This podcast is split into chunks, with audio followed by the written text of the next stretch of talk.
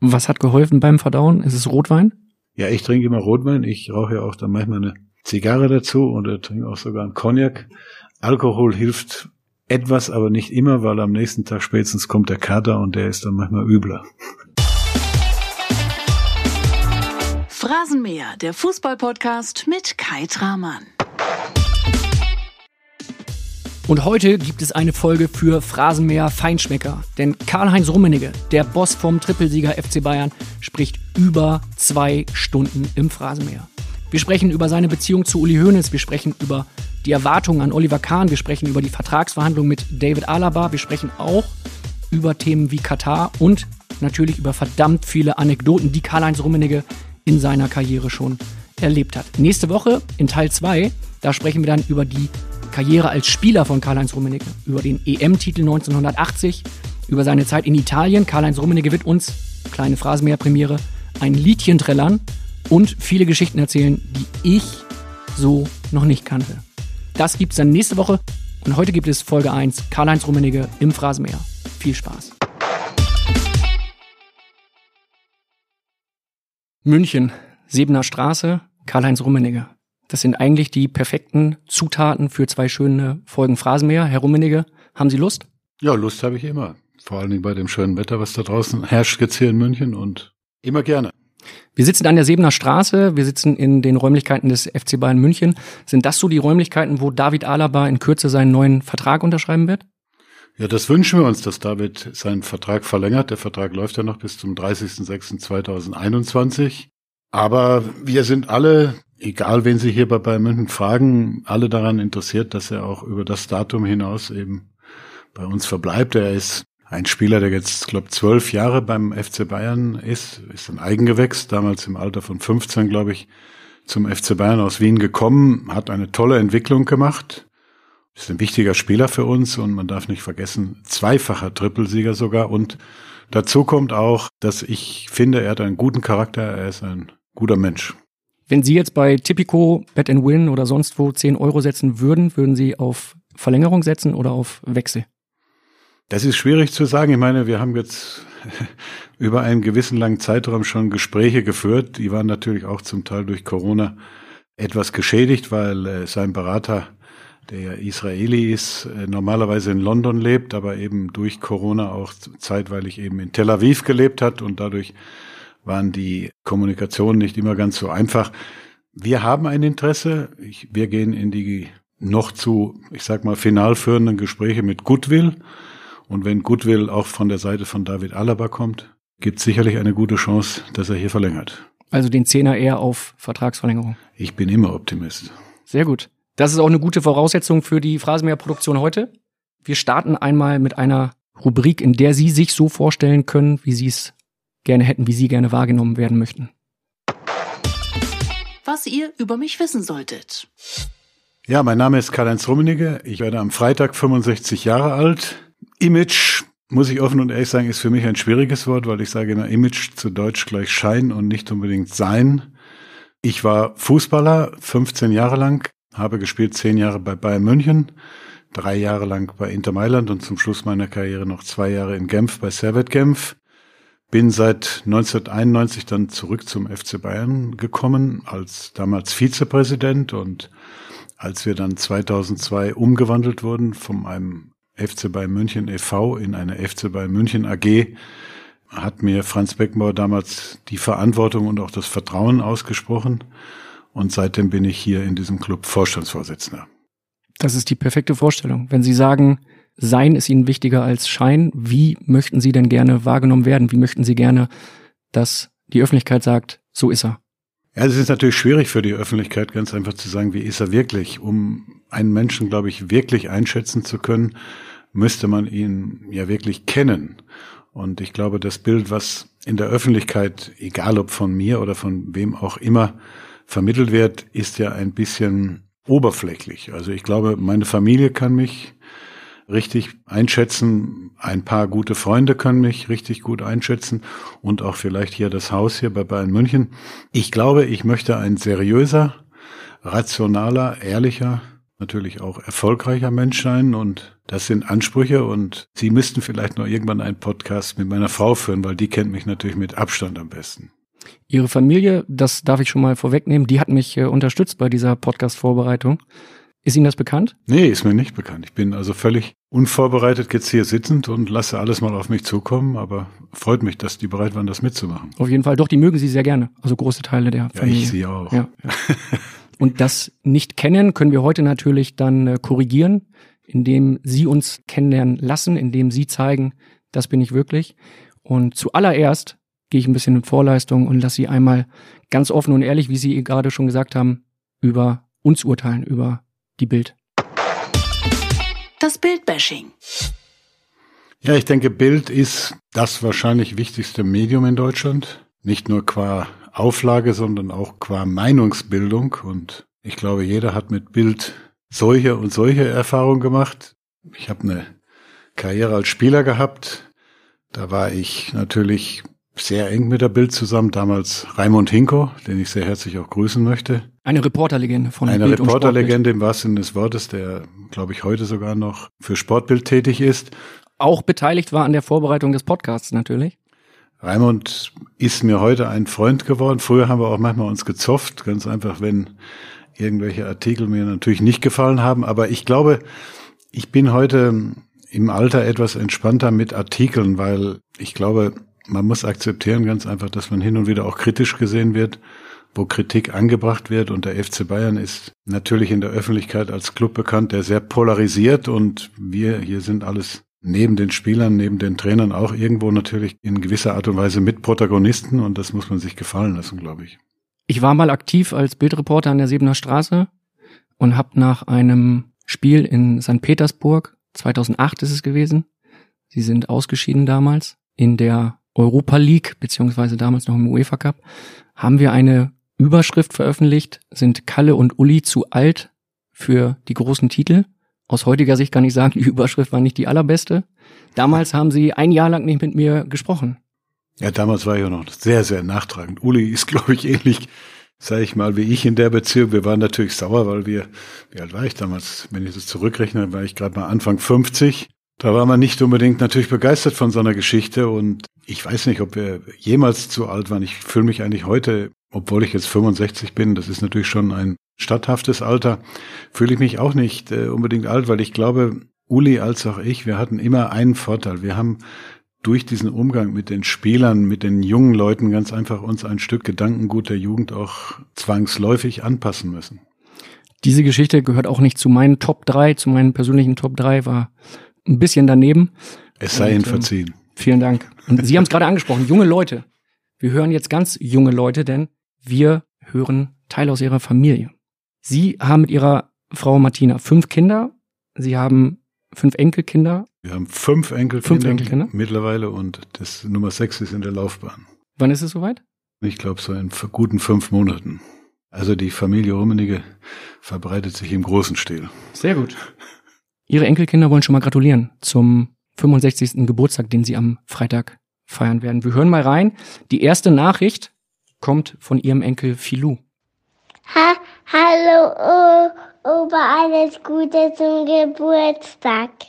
Sein lieber Kerl, der ist in Los Angeles geboren damals noch. Meine Tochter hat mit ihrem Mann oder mit der Familie damals in Los Angeles gelebt und er ist Enkelkind Nummer drei, ist jetzt drei Jahre alt und ist ein lieber, hübscher Kerl. Also wir spielen manchmal Fußball. Sein Bruder ist, äh, heißt Dante.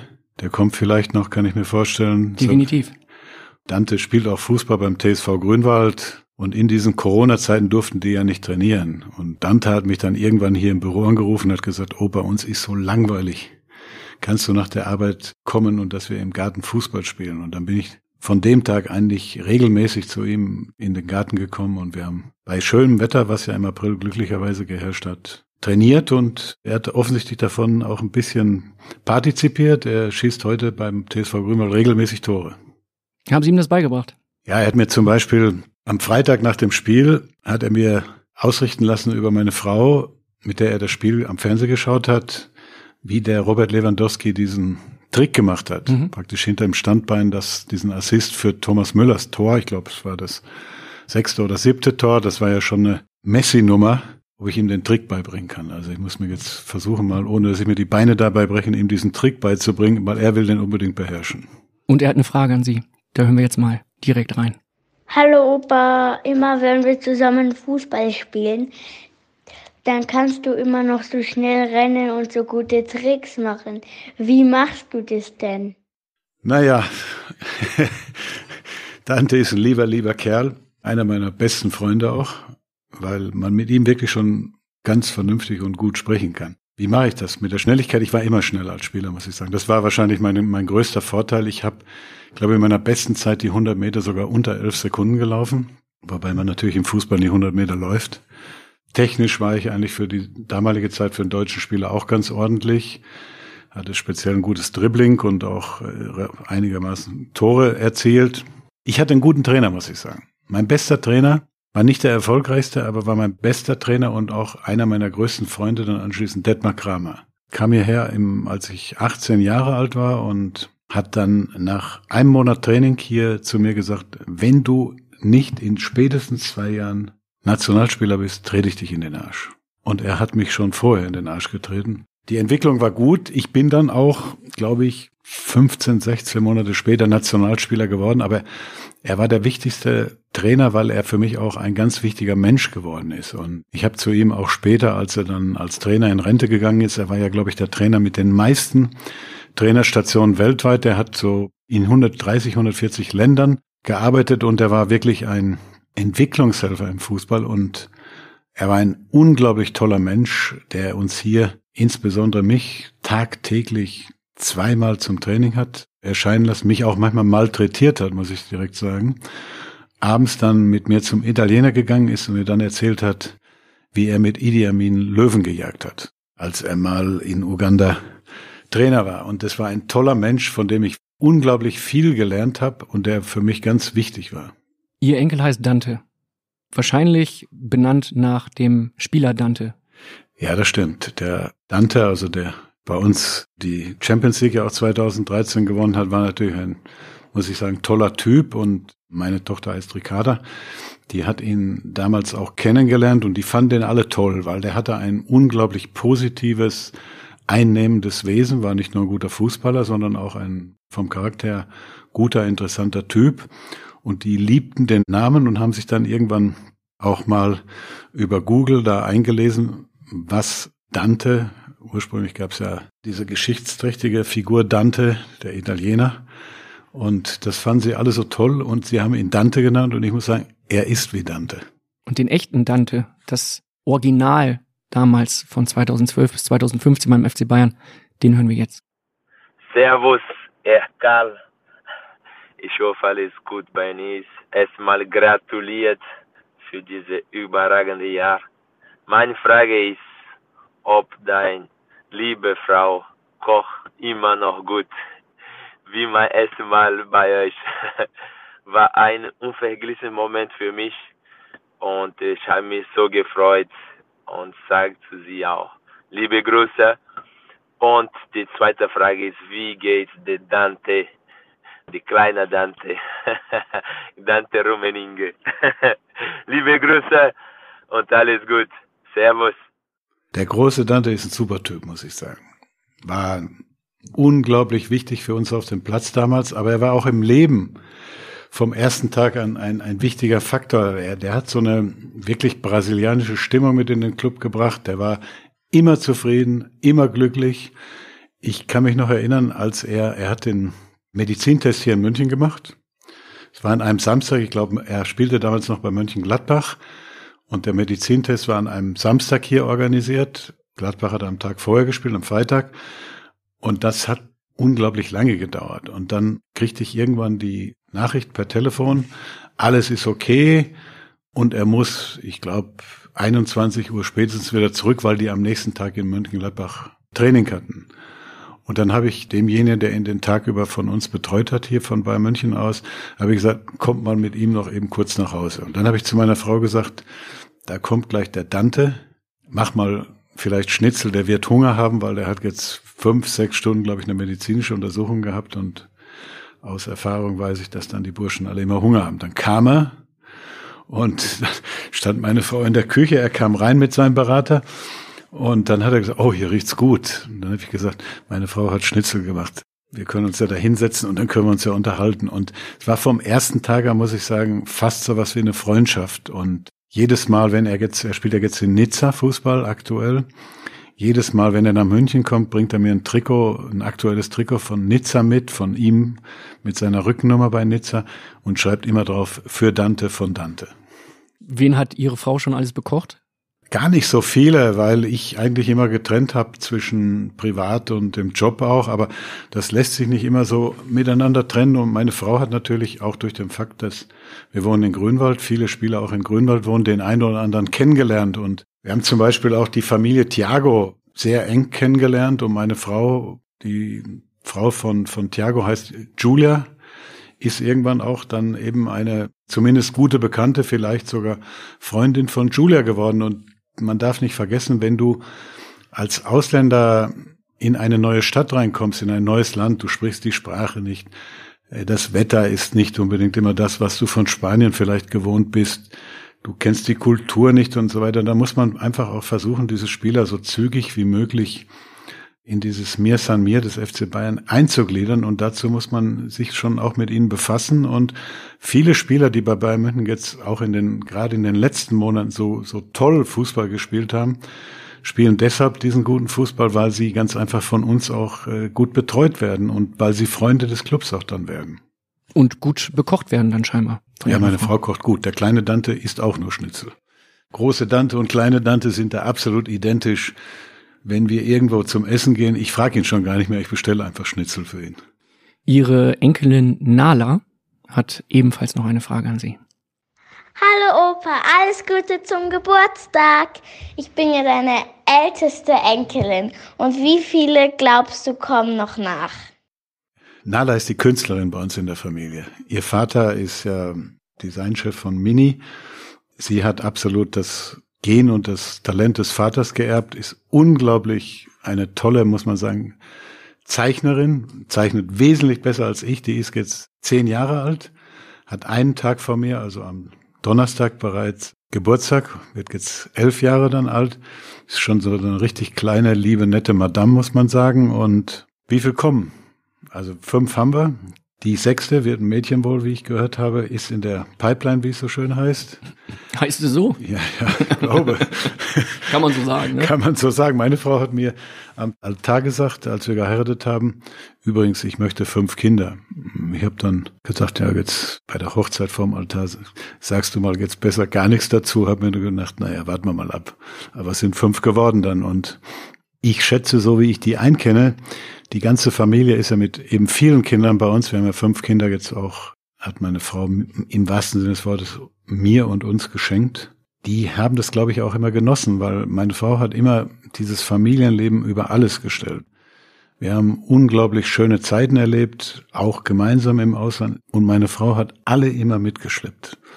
Das habe ich immer an ihr bewundert, egal was wir gemacht haben, ob wir in Urlaub gefahren sind, ob wir zum Essen gegangen sind sie wollte immer, die, dass alle Kinder dabei sind und dieser Familiensinn bei uns ist extrem ausgeprägt und das halte ich auch für ein wichtiges Gut und das ist für mich auch wichtig, weil der Fußball ist natürlich ein unglaublich emotionales, manchmal auch verrücktes Leben. Und jedes Mal, wenn man dann wieder nach Hause kommt, weiß man, jetzt ist man wieder geerdet, jetzt ist das normale Familienleben wieder gefragt und da muss man sich dann auch eben einordnen. Sie haben es gerade angesprochen, der Fußball ist manchmal so herrlich verrückt, manchmal auch einfach nur anstrengend. Wie lange dauert es, bis man einen Triple verarbeitet hat? Das war gar nicht so schlimm. Ich meine, ich bin am. Ja, schlimm, glaube ich Ihnen. Also er war schön. Ne? Ja, das stimmt. Das war, die Freude war groß an dem Sonntag. Das war, war unglaublich. Es war ein tolles Erlebnis.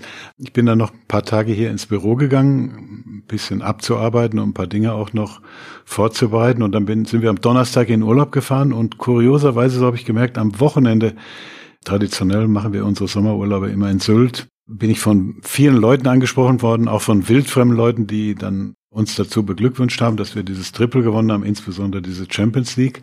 In Lissabon waren wir alle auf Wolke 7, würde ich sagen. Alle, die dabei waren, waren in einer, einem Freudentaumel, muss ich direkt sagen. Und für mich das schönste Bild war, die Mannschaft da unten auf dem Rasen einfach zu beobachten. Ich habe mich dann irgendwann, weil ich das nicht mag, so als, als Funktionär oder Manager oder wie man das auch immer titulieren will, sich so in den Mittelpunkt hinein zu stalken, habe dann gesehen, wie Robert Lewandowski geweint hat. Robert Lewandowski hat man ja immer vorgeworfen, er ist so ein ganz cooler, eiskalter Profi. Und dann bin ich irgendwann später zu ihm hingegangen, gesagt, Robert, und bist du glücklich? Dann sagt er, ich brauchte diesen Titel. Und dann hat er gleich schon erzählt von der Zukunft, was wir machen müssen in der Zukunft und alles. Und dann habe ich den David Alaba gesehen, dieses Gesicht voller Glück und habe mir gedacht, dieser David Alaba muss bei Bayern München bleiben, weil das war so ein frohes, glückliches Gesicht. Stolz, wie ich ganz selten irgendetwas erlebt habe. Wir haben sowieso eine Mannschaft vom Charakter her, die einzigartig ist. Es wird ja immer heute den Spielern so vorgeworfen, dass es ihnen nur um die Kohle geht, nur ums Geld. Und das ist wichtig, darüber brauchen wir auch nicht sprechen, aber das war schon auch vor 20, 30 Jahren wichtig. Da darf man kein Pharisäer sein. Geld, Laufzeit eines Vertrages waren immer wichtige Faktoren, über die alle gesprochen haben, über die alle verhandelt haben. Und es ist auch ganz einfach trotzdem wichtig, dass der Charakter der Mannschaft ist. Und ich spreche oft mit, mit Hansi Flick über den Charakter der Mannschaft, über auch die einzelnen Charaktere und was ich überhaupt noch nie erlebt habe, dass man keinen Stinkstiefel in der Mannschaft hat. Normalerweise hast du immer den einen oder anderen, der auch kritisch ist, der auch mal den Charakter einer Mannschaft negativ beeinflussen kann. Und das haben wir im Moment überhaupt nicht. Alle ziehen mit, auch wenn einer mal auf der Bank sitzt und natürlich lieber spielen möchte. Das war schon zu allen Zeiten so. Keiner macht Zirkus, alle ordnen sich dem Erfolg unter. Wer war denn der letzte Stinkstiefel beim FC Bayern? Ja, wir hatten einige, aber ich möchte jetzt keinen beleidigen. In der Mitte steht die Hupe. Sie kennen die Phrase mehr Hupe? Nein, ja, dann drücke ich jetzt mal die Hupe. Jetzt dürfen Sie sie noch einmal benutzen, ne? Ziemlich früh verschossen jetzt das erste Pulver. Ja, wir, wichtig ist, dass es nicht verschossen ist. Ich habe ja Elfmeterschießen dürfen hin und wieder früher. Wichtig war immer kein Elfmeter verschießen. Das sagen Sie mal Uli Hoeneß. Das war auch nicht ganz korrekt. Der arme Kerl war fix und fertig nach dem Spiel, da in Belgrad, 1976 war das, glaube ich. Und eigentlich sollte ja der Franz schießen. Nur der Franz war immer clever. Der hat immer die anderen vorgeschoben. Der Uli war dann derjenige, der schießen musste, dann den Ball leider verschossen hat. Aber der Franz hat ihn eigentlich da reingedrängt. Und Uli war auch, das hat man hier im Training gesehen, nicht unbedingt der beste aller Elfmeterschützen. Die Entscheidung von Helmut Schön war nicht unbedingt glücklich, würde ich sagen. 76, Sie haben es angesprochen, der Elfmeter soll immer noch unterwegs sein von ihm. Wir reden aber über Sie, über Ihren Urlaub auf Sylt, denn ich habe gehört, wenn Sie nach Sylt fahren, von München aus, und Sie fahren manchmal mit dem Auto, ist das richtig? Bin ich auch schon letzte Zeit weniger, weil die Fahrt immer unkontrollierter wird. Erstmal haben wir festgestellt unterwegs, es gibt kaum noch eine Autobahn ohne Baustellen im Moment. Und dazu kommt, wir haben einmal die Strecke, meine Frau fährt dann immer, die lässt mich nicht. Das wäre die Frage gewesen. Ich habe nämlich gehört, Ihre Frau ist die bessere Autofahrerin. Wesentlich. Ja? Die lässt mich auch nicht ans Steuer, weil sie kein Warum? Vertrauen zu mir hat. Was haben Sie denn gemacht? Das muss man sich ja erstmal erarbeiten. so Ja, ein ich hatte, glaube ich, irgendwann mal, das ist aber, glaube ich, schon einige Zeit her, bin ich, hatte ich mit ihr mal irgendwo einen Termin. Und dann hatte ich so ein, wie sagt man, müde Sekunde oder wie heißt das? Sekundenschlaf? Sekundenschlaf und dann hat sie glücklicherweise zu mir rübergeschaut und hat mich sofort gerüttelt. Es war auch kein Problem, aber seitdem, glaube ich, ist das mit dem Autofahren und dem Vertrauen nur noch bei ihr bedingt vorhanden.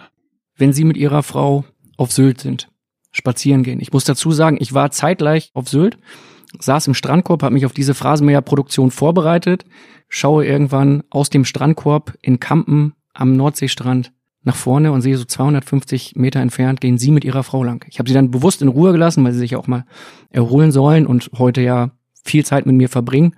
Was passiert da, wenn Sie mit Ihrer Frau auf Sylt sind, wenn Sie am Strand spazieren gehen? Wenn das Wetter einigermaßen ist, und das war es glücklicherweise in diesem Jahr, ist das die purste Erholung, die ich mir nur vorstellen kann. Ich bin kein Freund mehr von diesen heißen Urlaubstagen, muss ich sagen. Früher sind wir oft nach Sardinien gefahren, dann waren zum Teil über 30 Grad. Das mag ich heute gar nicht mehr. Ich liebe das Wetter in, in Sylt. Ich liebe diesen Wind, mit dem ja nicht unbedingt jeder sich anfreunden kann. Ich mag das, dass dieser permanente Wind einen da berieselt im wahrsten Sinne des Wortes und dieser Blick aufs Meer und wenn man da unten am Meer lang geht, das ist ja ein, ich glaube, insgesamt 35 Kilometer langer Strand, den ich traumhaft finde. Das ist schon Entspannung pur, muss ich sagen. Und ich brauche manchmal auch nur zwei, drei Tage, um dann wirklich abzusacken von 100 Prozent, die man eben hier beim FC Bayern im Büro ja geben muss, um einfach dann auch wirklich dann in den Ruhemodus zu kommen. Da ist der FC Bayern, da ist die Bundesliga dann komplett weit weg von Ihnen. Nein, der FC Bayern ist nie weit weg. Ich meine, wir haben immer irgendwie Entscheidungen zu fällen und ich habe mir angewöhnt, dann eigentlich so gegen 10 Uhr mit dem Büro fast jeden Tag zu telefonieren und es gibt Themen wie Transfermarkt, es gibt Themen wie in Corona-Zeiten Finanzen etc. etc. Es gibt immer irgendwas zu besprechen, aber es gibt dann auch so ab 12 Uhr spätestens Ruhe und dann fahre ich mit dem Fahrrad zum Strand und gehe dann bis zur Buhne 16 oder, oder ich bin oft auch bei meinem Freund Herbert Seckler an der Sansibar. Das ist für mich der größte Genuss, weil da kann man am besten essen, hat diesen tollen Blick aufs Meer, hat diesen tollen Blick da auf die Landschaft. Das ist für mich eigentlich der schönste Ort auf Sylt, die Sansibar.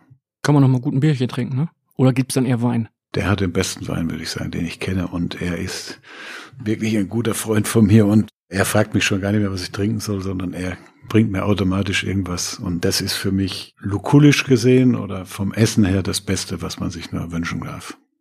Der Podcast-Hörer kann es jetzt leider nicht sehen, aber ihre Augen leuchten richtig bei dem Wein. Ja, weil äh, der hat so eine Vorspeisenkarte, muss man direkt sagen.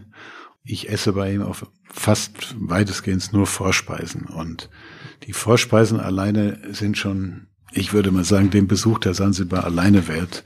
Der hat 364 Tage im Jahr offen, ist 364 Tage im Jahr ausverkauft. Also das ist, glaube ich, auch der Beweis, wie nicht nur ich das sehe, sondern viele Leute ihn, die eben auf Sylt ihren Urlaub verbringen oder ihn besuchen.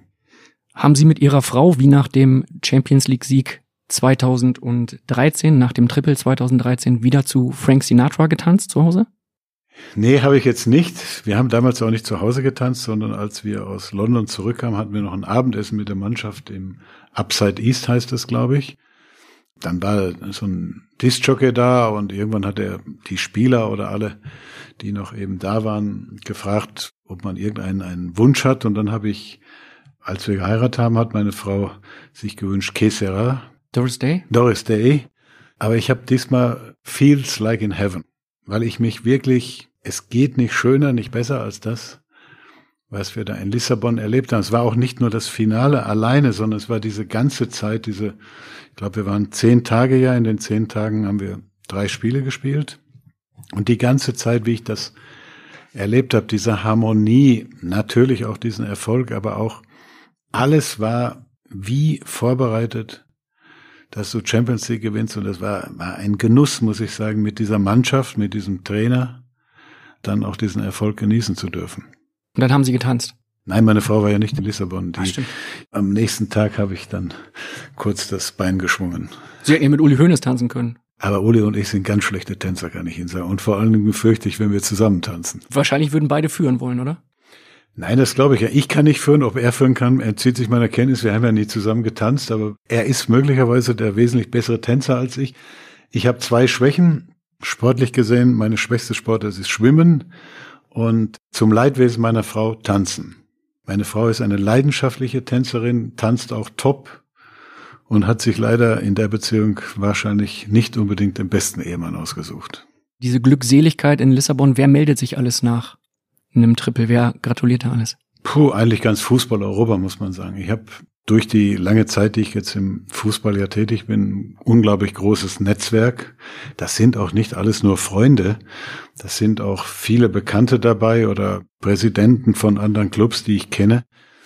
Aber es war schon erstaunlich. Ich schätze, ich habe so an dem Tag und am Tag danach so 250 WhatsApps schon auf meinem Account drauf gehabt. Also, und da ich alle wirklich beantworte, mussten die dann ein paar Tage warten, bis ich dann wieder in der Verfassung auch war, um richtig normal zu antworten. Sie haben alle Nachrichten beantwortet. Beantworte immer alle Fragen. Es zeichnet mich aus. Es wundert oft viele Menschen, die meine Nummer haben, dass sie sagen, der antwortet immer. Da habe ich gesagt, ja klar, das ist alleine Respekt und Höflichkeit. Hut ab. Welche ganz besondere Nachricht, die Sie bekommen haben, die Ihnen vielleicht besonders viel bedeutet hat, können Sie hier und jetzt mit uns teilen? Ja, der Präsident von Real Madrid, mit dem ich gut befreundet bin, der hat mir eine, ja, ich würde fast sagen, sehr emotionale, aber auch gleichzeitig sensible geschrieben, weil ich mache ja jetzt diesen Job jetzt noch, glaube ich, so ziemlich genau 15 Monate, dann höre ich auf. Und es gibt ja eigentlich auch nichts Schöneres, wenn man dann nochmal zum Abschluss seiner Karriere so einen Erfolg miterleben darf. Und das ist natürlich etwas, was er ja auch weiß und und jeder, glaube ich, der in diesem Job tätig ist, weiß das auch richtig einzuordnen. Und das war etwas, wo ich mir gedacht habe, ihm freut es, weil er auch diesen Erfolg nicht nur dem Club, sondern auch mir eben gönnt. Eine ganz besondere Nachricht, jemand, der ihm gratulieren möchte, kommt jetzt. Die Nachricht ist 14 Sekunden lang, beinhaltet drei Sprachen und kommt von einer Legende. Wir hören Luca Toni. Hey Kalle, here is Luca Toni. You have to explain to us how you always change important player, but you are always at the top. You are the number one. Un grande abbraccio, il mio unico vero presidente. Ciao Kalle. Ich, ich übersetze es mal ganz kurz. Du musst uns erklären, wie du ständig wichtige Spieler austauscht und trotzdem immer an der Spitze bleibst. Du bist die Nummer eins, eine große Umarmung, mein einzig wahrer Präsident. Ja, ich meine, Präsident bin ich nicht. Das ist Herbert Heiner. Vorher war es Uli Hoeneß. Ich nehme auch diese Meriten nicht für mich allein in Anspruch. Ich sage immer, wenn man Erfolg hat, dann ist es ja ein Räderwerk, das ineinander greift und das am Ende des Tages auch dafür Sorge tragen muss, dass dieser Club eben Erfolg hat. Wir haben, manchmal frage ich mich auch, wie das immer alles funktioniert. Man darf ja nicht vergessen, seit 50 Jahren ist dieser Club jetzt wirklich immer top of the top gewesen.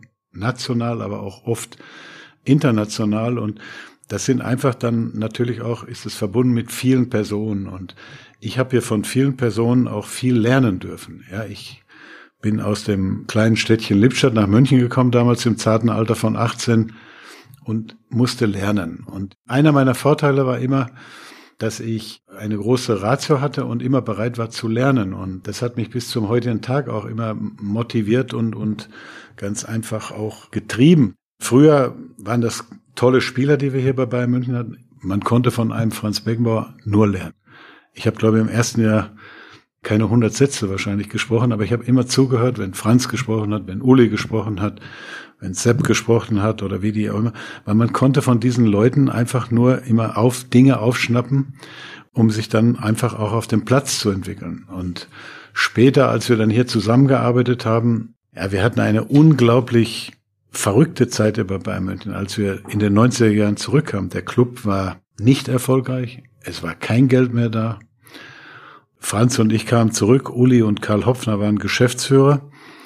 Wir mussten den Club ganz schön im Schnelldurchlauf wieder neu aufstellen und das war eigentlich eine, eine spannende, interessante Zeit damals und kann mich noch erinnern, 1994 waren wir dann mit dem Trainerpräsidenten Franz Beckenbauer, deutscher Meister, und der Franz war ja, der war ja in allem immer genial. Und dann, was mir immer an ihm gefallen hat, er war nie zufrieden.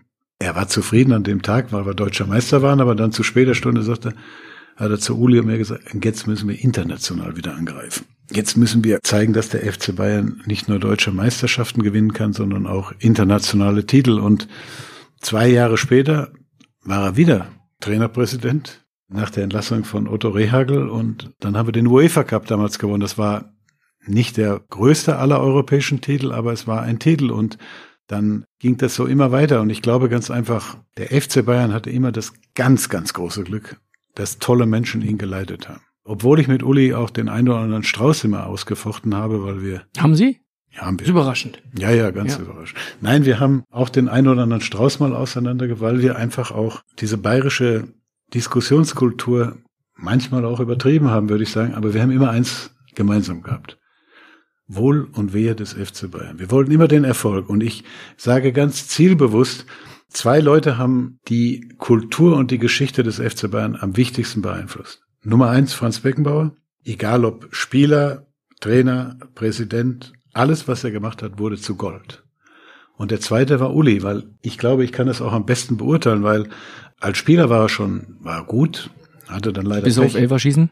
Ja gut, das passiert. Ist, ist wahrscheinlich jedem mal passiert. Aber er hat sich da eine schwere Knieverletzung zugezogen, musste aufhören und wurde, glaube ich, damals mit 28 Jahren oder was, 1979 Manager hier.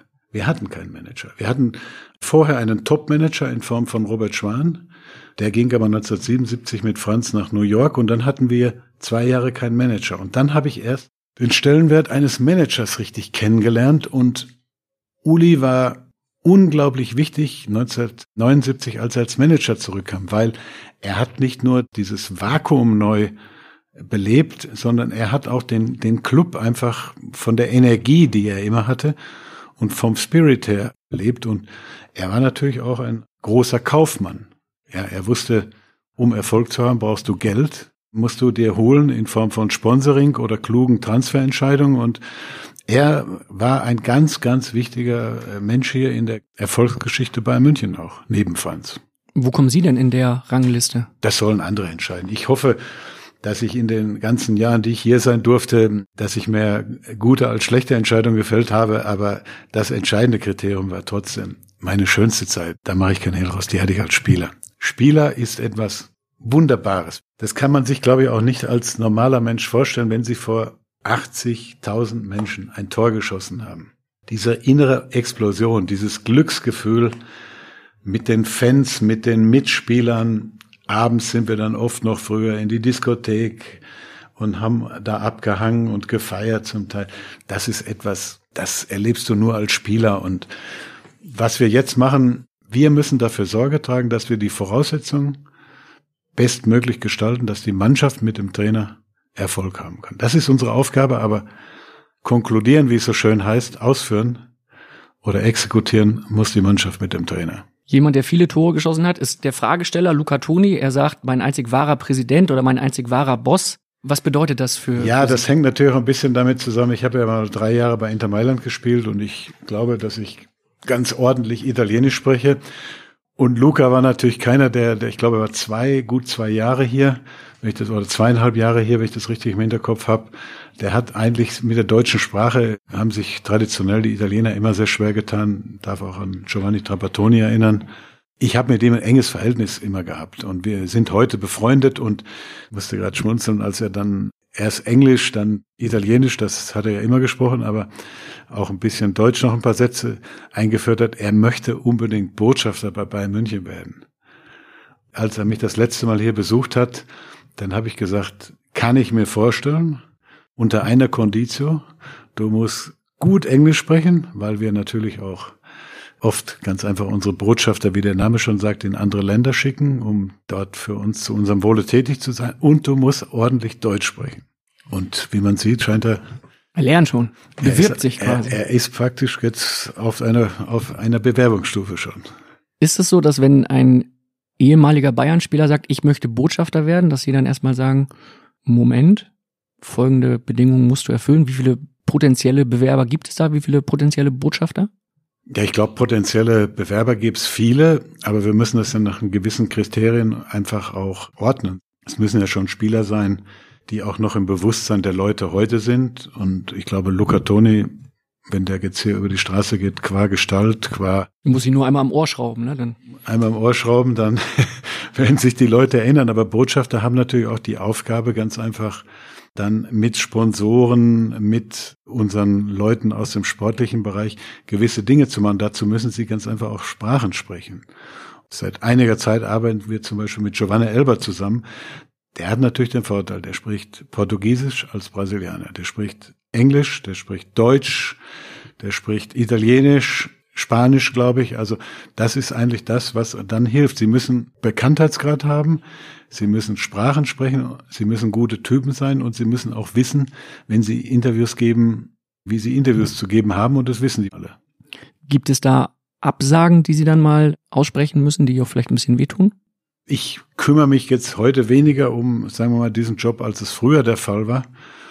Wir haben ja jetzt eine Abteilung Internationalisierung, die von Jörg Wacker, meinem Kollegen, geführt wird.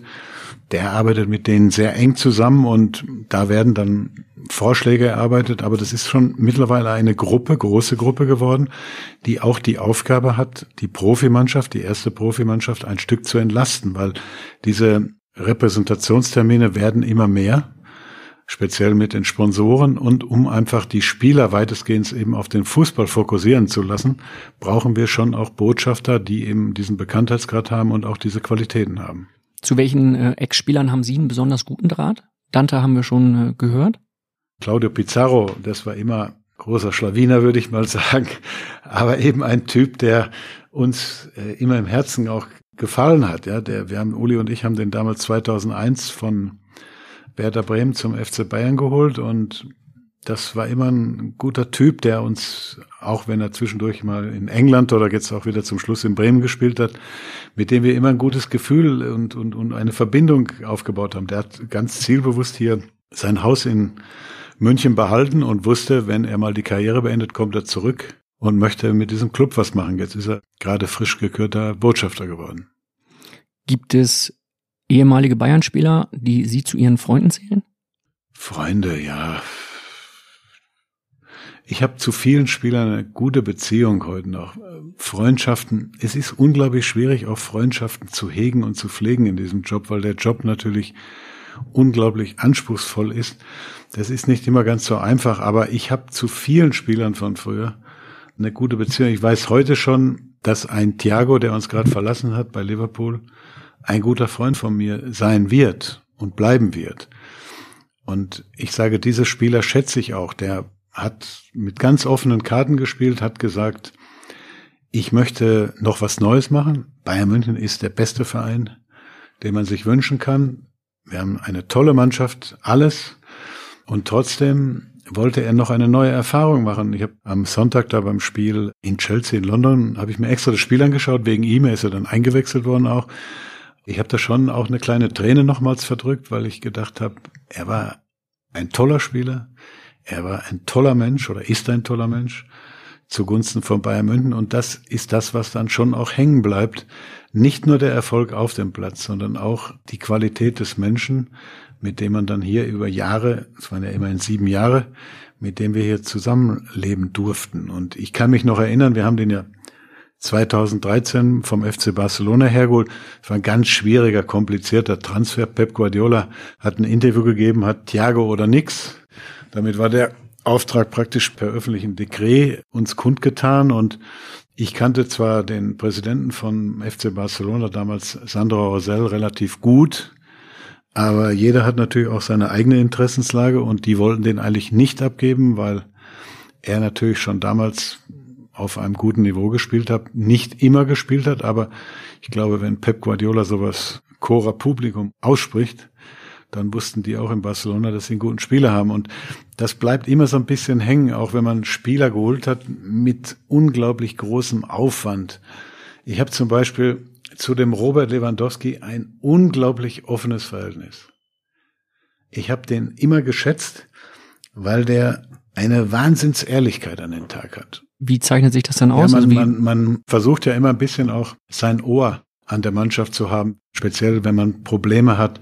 Wie denkt die Mannschaft über das Problem? Wie ist die Zusammengehörigkeit mit dem Trainer und alles? Und das muss man unglaublich sensibel machen, weil man möchte ja keinen Konflikt schüren, sondern man möchte einfach ein Stück dazu beitragen, dass die Dinge erfolgreich laufen. Und ich habe in all den Jahren, die Robert jetzt hier ist, der ist ja 2014 gekommen, ein unglaublich enges Verhältnis entwickelt. Der kommt manchmal hoch, ruft an vorher und sagt, kann ich auf den Kaffee hochkommen? Dann kommt er auf den Kaffee hoch und dann spricht man unglaublich intensiv über Themen auch, dass man manchmal zwei Stunden da sitzt und drei, vier Kaffee sogar schon getrunken hat oder Espresso trinken wir meistens. Er ist ein ganz ehrlicher Mensch. Viele Spieler sind ja diplomatisch in ihrer Aussage, weil sie auch vorsichtig sein wollen in Aussagen. Robert ist ganz klar ehrlich geradeaus. Ich habe in der Welt gelesen, er nennt sich Karl, ist das richtig? Ja, ja. Er nennt mich Karl. Wie nennen die anderen Spieler sie? Unterschiedlich. Einige junge oder sehr unterschiedlich Herr Rummenigge.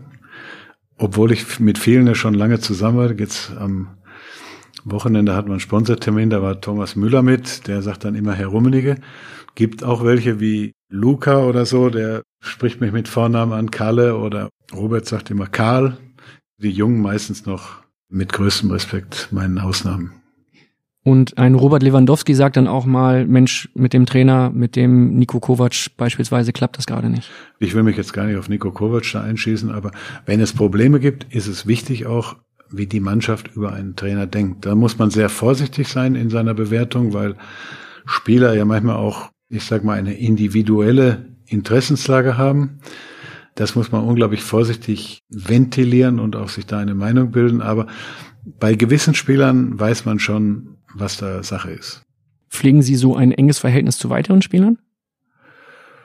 Ja, ich habe schon zu den meisten Spielern, ich weiß, welcher Spieler total ehrlich mit den Dingen umgeht und auch vor allen Dingen auch vertrauensvoll. Ich glaube, es ist wichtig, dass man Dinge auch vertrauensvoll mit den Spielern pflegt. Die Spieler müssen sich auf dich verlassen können, weil wenn man mit ihnen über Dinge spricht, die wirklich im Ra den Raum nicht verlassen dürfen, dann müssen beide Parteien wissen, das wird so gehandhabt. Da wird auch nie groß drüber gesprochen, weil man dieses Vertrauen auch sich im Laufe der Jahre oder so angeeignet hat. Uli hat das genauso gehandhabt. Das ist ein bisschen so Usus beim FC Bayern, dass man schon hin und wieder die wichtigen Spieler des FC Bayern gehört hat, um einfach dann auch ein klareres Meinungsbild zu finden. Wir sind hier nicht so kleinkariert, wie man das vielleicht manchmal glaubt. Wir sind hier schon weitestgehend harmonisch und loyal im Umgang miteinander. Und Sie sind sehr erfolgreich. Ein Ex-Mitspieler von Ihnen, Klaus Allofs, Europameister mit Ihnen geworden 1980, hat jetzt eine Frage an Sie. Hallo Kalle, hier spricht Klaus Allofs. Ich freue mich, dass auch ich dir im Rahmen des Phrasenmähers zwei Fragen stellen darf.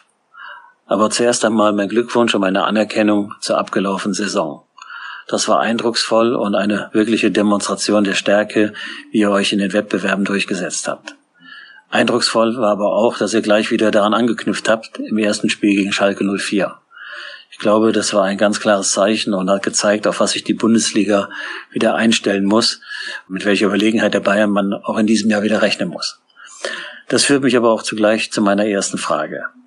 Gibt es bei dir oder gibt es bei Bayern München Ideen oder Gedankenspiele zu einer größeren Chancengleichheit innerhalb der Bundesliga?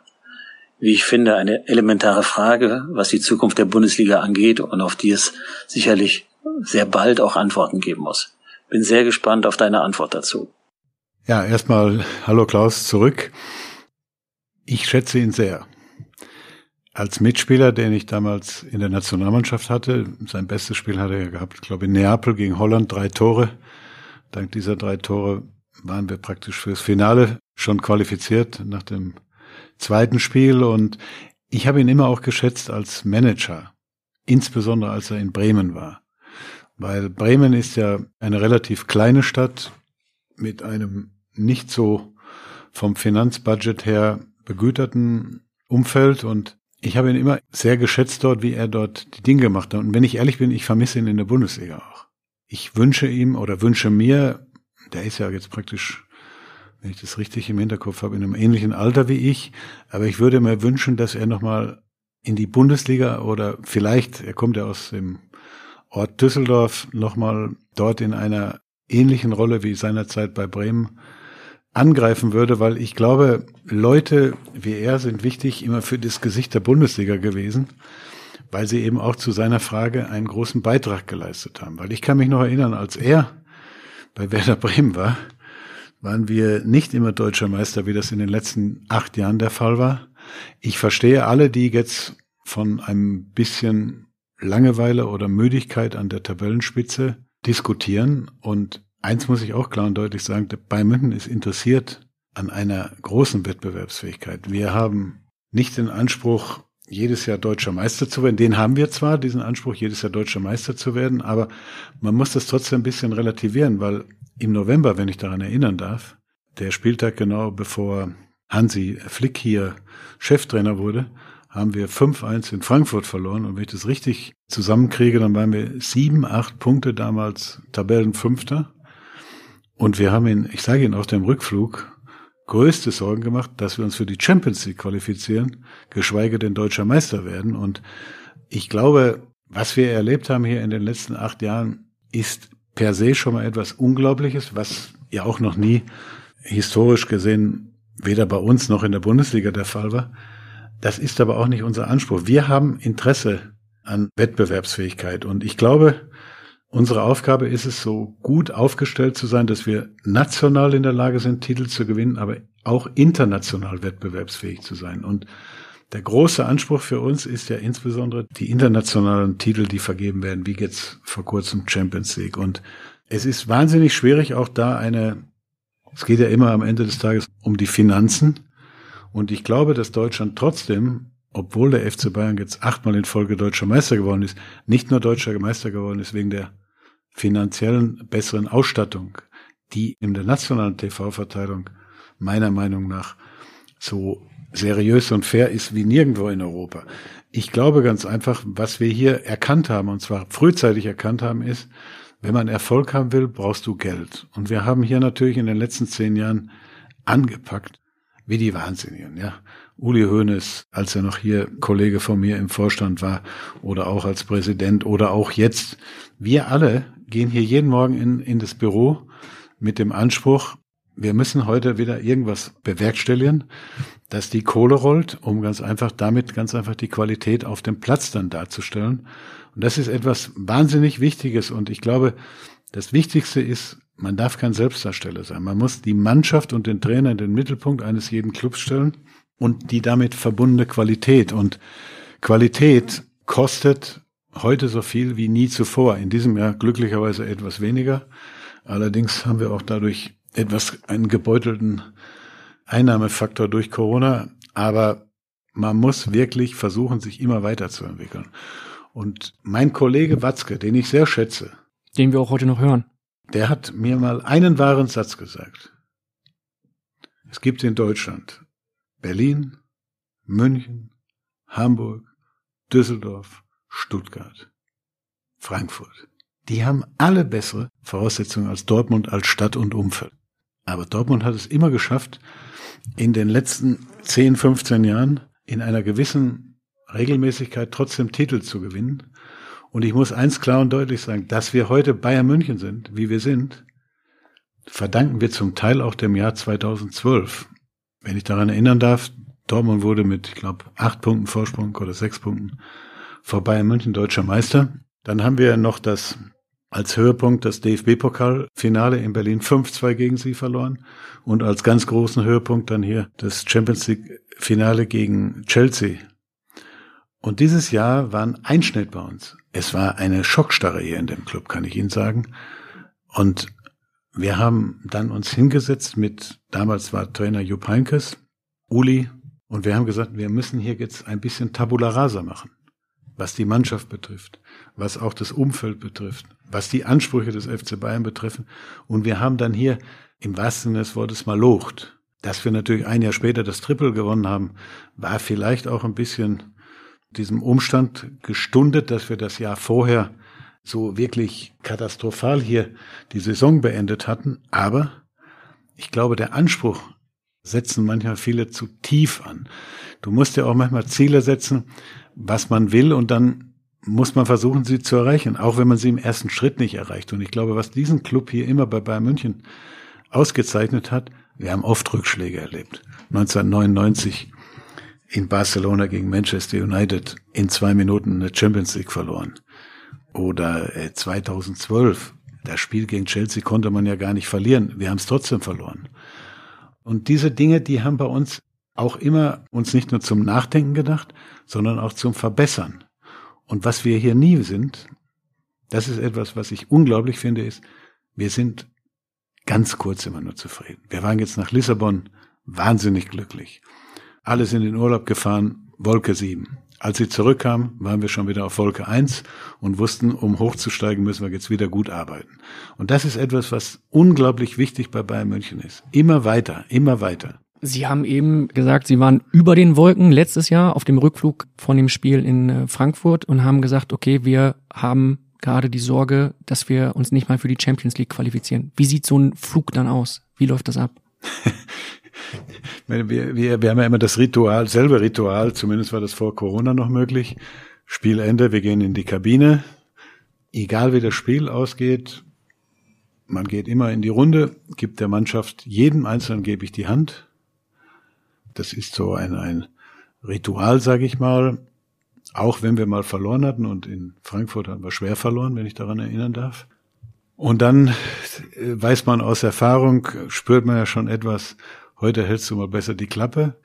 In Frankfurt haben wir die Klappe gehalten. Alle, Uli war ja mit, Herbert Heiner war damals mit, Hassan sitzt ja immer auf der Bank und, und alle, die was beim FC Bayern zu melden hatten, standen in der Kabine. Und dann beobachtet man einfach nur.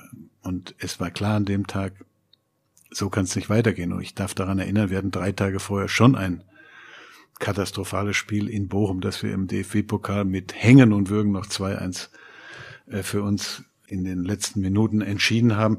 Und es war klar, einen Trainer zu entlassen ist immer eine unangenehme Aufgabe, kann ich Ihnen sagen. Aber manchmal ist es notwendig, auch unangenehme Aufgaben zu, zu vollziehen, muss ich sagen. Und es war allen, ohne dass wir einen Ton in dem Flugzeug, weil wir sitzen dann ja alleine in einem Flugzeug, gesprochen haben, dass es am nächsten Tag mit Nico Kovac nicht weitergeht. Ohne Absprache. Wir haben uns am nächsten Tag dann getroffen und haben über das Thema diskutiert, aber es war klar, so kann es nicht weitergehen, weil eins ist bei Bayern München immer das Wichtigste. Wohl und Wehe des Clubs. Und das konnte man nach dem Spiel, war klar, hier ist er schon etwas im größeren Stil nicht mehr in Ordnung und äh, zerbrochen. Sind es dann über den Wolken, Sie hatten es eben beschrieben, Sie haben sich Gedanken gemacht, Sorgen gemacht, vielleicht erreichen wir die Champions League nicht, das ist in Gefahr. Da finden ja dann schon in irgendeiner Art und Weise Gespräche statt oder sind es Blicke, die man austauscht, wo Sie Uli Hoeneß anschauen und beide sich denken, okay. In solchen Momenten wird es natürlich sehr emotional. Im Kopf, im Bauch und wo auch immer.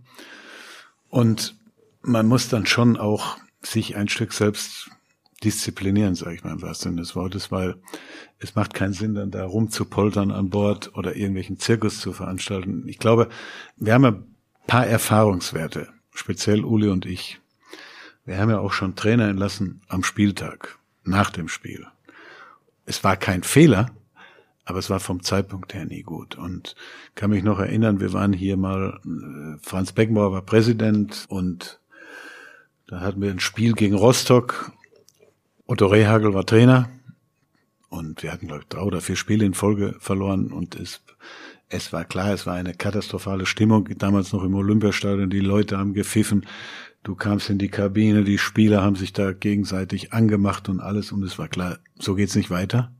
Wir konnten aber trotzdem noch, wenn wir eine Serie hingelegt hätten, deutscher Meister werden und wir waren noch im äh, Halbfinale im UEFA Cup. Und dann haben wir uns direkt hier getroffen an der Sebener Straße am Abend und es wurde dann entschieden, das was unvermeidlich war, dass man sich von Otto Rehagel trennt. Und Franz hat dann sich bereit erklärt, den Job zu machen bis zum Saisonende. Aber es war zum ersten Mal, muss ich ehrlich sagen, als ich am nächsten Tag am Sonntag dann wach geworden bin, wo ich mir gedacht habe, die Entscheidung war richtig, aber sie war moralisch bedenklich. Und wir haben dann uns ja hier in den Tagen danach ein paar Mal noch getroffen. Alle waren der Meinung. Alle, egal ob Franz, Uli oder ich, wir haben alle gesagt, puh, das war eine, war zwar die richtige Entscheidung, unvermeidliche Entscheidung, aber sie war moralisch trotzdem bedenklich und das wissen wir bis heute und daraus lernt man dann und dann man muss einfach sich die Zeit nehmen, dann mindestens ein, zwei Nächte drüber schlafen. Deshalb, wenn ich das dann oft in der Zeitung lese heute, dass andere Clubs Trainer, dass die Diskussion losgeht, aber dass sie erst noch ein, zwei Tage sich Zeit nehmen, muss ich ehrlich sagen, habe ich Verständnis dafür. Die Öffentlichkeit versteht das nicht immer, aber das ist natürlich auch keine angenehme Entscheidung, die du dann zu fällen hast. Wenn Sie jetzt bei Nico Kovac die Entscheidung getroffen haben und wussten, es wird eng mit der Champions League, wir müssen uns. Werbung. Wer war der echte Klaus Störtebecker? Was steht eigentlich wirklich im Knigge? Und was hat es mit dem Hollywood-Zeichen ursprünglich auf sich gehabt? Ich bin Wim Orts und ich nehme euch in meinem Podcast Aha History 10 Minuten Geschichte mit auf Zeitreise. Jeden Montag und Donnerstag beantworte ich Fragen zur Vergangenheit und dabei geht es auch um Themen, die so ganz sicher nicht im Geschichtsunterricht vorkommen. Aha History 10 Minuten Geschichte hört ihr immer montags und donnerstags ab 5 Uhr auf welt.de und natürlich überall da, wo es Podcasts gibt. Werbung Ende. Von ihm trennen, das Feststellen irgendwo über den Wolken. Sagen Sie doch mal, wie sieht das konkret aus? Also ist es ein Blick dann, den man tauscht mit Uli Hoeneß? Was ist es genau? Wir haben gar nicht so viel gesprochen an dem Tag und ich glaube, wir haben später dann nochmal, als er im Auto war und ich im Auto war, haben wir nochmal miteinander telefoniert, weil wir wussten, jetzt hört keiner mehr zu. Man muss das ja auch wirklich dann klug machen und auch versuchen, bei aller Emotionalität, die nach so einem Spiel herrscht, 5-1 verliert Bayern München nicht so oft, dann ganz einfach auch in Ruhe diese Entscheidung zu fällen. Wir haben dann nur gesagt, wir treffen uns morgen, lass uns eine Nacht drüber schlafen und wir haben uns dann am nächsten Tag getroffen und wir haben eigentlich keine fünf Minuten mehr über, ich sage mal, die Entscheidung diskutieren müssen. Allen war klar, wir müssen etwas entscheiden, was unvermeidlich ist. Wir haben dann auch gemeinsam entschieden, dass Hansi der Nachfolger wird und das war natürlich eine glückliche Fügung des Schicksals auch. Wie entscheiden Sie dann, wer die Nachricht an Niko Kovac überbringt? Schauen Sie sich dann an und sagen, okay, wer, wer sagt es ihm jetzt? Machst du es? Der Uli hat ihn angerufen und wir haben uns hier an der Sebener Straße, Hassan und ich, haben uns mit ihm getroffen, weil ich glaube, wir haben es immer versucht, stilvoll abzuwickeln. Es ist unangenehm, es ist natürlich nie nett, wenn man einen Menschen entlassen muss, aber ich glaube, man muss es schon mit einem gewissen Stil machen und ich glaube, der Vorteil in dem Fall war, Nico war klar dass es auch keinen Sinn macht für ihn weiter hier unter diesen Voraussetzungen Trainer zu sein. Und deshalb war das, das war eigentlich ein, muss man fast sagen, die entspannteste Trainerentscheidung damals, die ich miterlebt habe. Es ging auch schon mal emotional zu bei Jürgen Klinsmann. Da gab es dann auch schon mal das ein oder andere härtere Wort. Da war sein Medienberater dabei, Eitel heißt er, glaube ich. Da ist es dann auch schon mal etwas emotionaler, laut geworden. Aber weil Jürgen Klinsmann eine andere ich glaube, er war, ich glaube, er war etwas überrascht. Wir hatten damals auch eine Problematik, die dann leider auch nicht mehr zu korrigieren war. Wir waren nicht mehr innerhalb der Champions League Ränge. Damals bei Jürgen haben sich nur, waren nur drei deutsche Mannschaften, die sich eben für die Champions League qualifizieren konnten. Wir waren Vierter und auch nach der Trainerentlassung sind wir nicht mehr unter die ersten drei Plätze gekommen.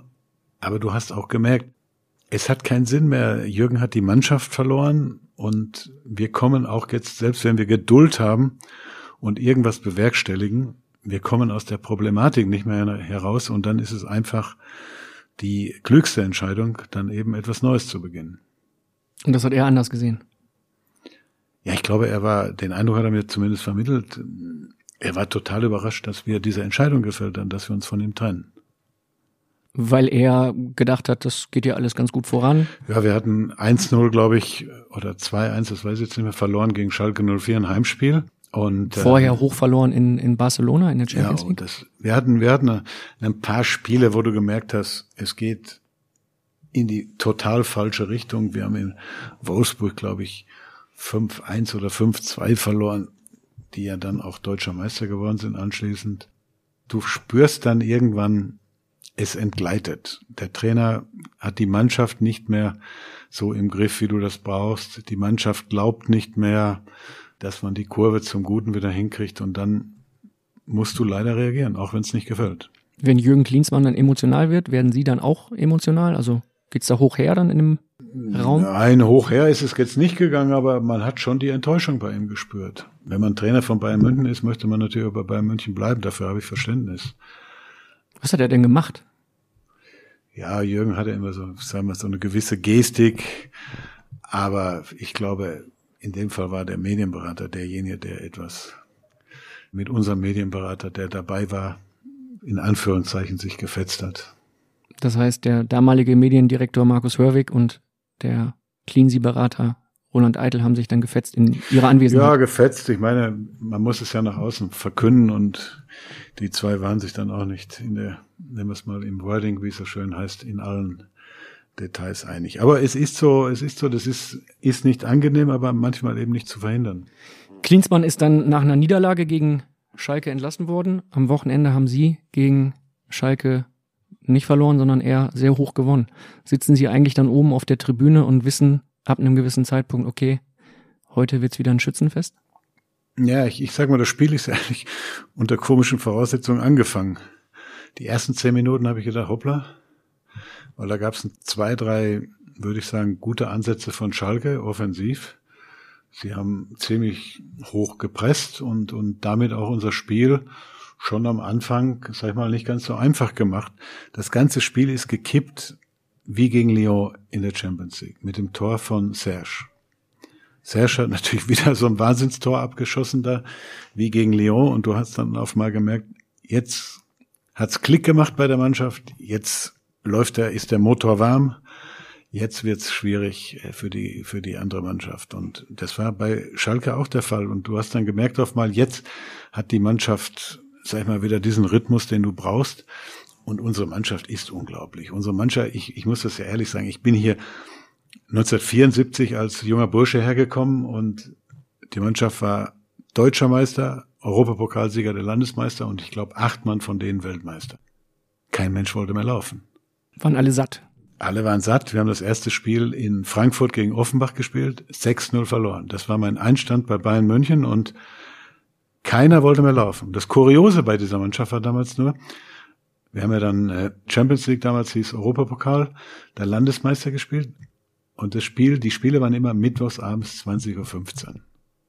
Wann immer das Flutlicht um 20.15 Uhr anging, konnte diese Mannschaft etwas, was ich nie wieder gesehen habe, in der Bundesliga kein Bock mehr, im Europapokal unglaublich konzentriert, motiviert gespielt und dann noch, darf man nicht vergessen, zweimal den Europapokal der Landesmeister auch so gewonnen. Und diese Mannschaft hatte etwas, einen Willen, der war unglaublich. Und sie hatte natürlich in Form von Franz Beckenbauer und Gerd Müller zwei Spieler, die auch jedes Spiel dann irgendwie alleine entscheiden konnten. Wie haben Sie das dann miterlebt auf dem Platz, wenn es mittwochsabends um 2015 bei Flutlichtern funktioniert und am Wochenende gar nicht? Ja, ich habe 20.15 Uhr nicht immer spielen dürfen und dann Samstag wieder. Also das war nicht immer ganz so einfach. Du hast das gemerkt, ich war 18 Jahre alt, ich hatte natürlich null Erfahrung, aber du hast gemerkt, es ist ein Wahnsinnsunterschied zwischen diesem Alltag namens Bundesliga und dem Highlight namens Europapokal.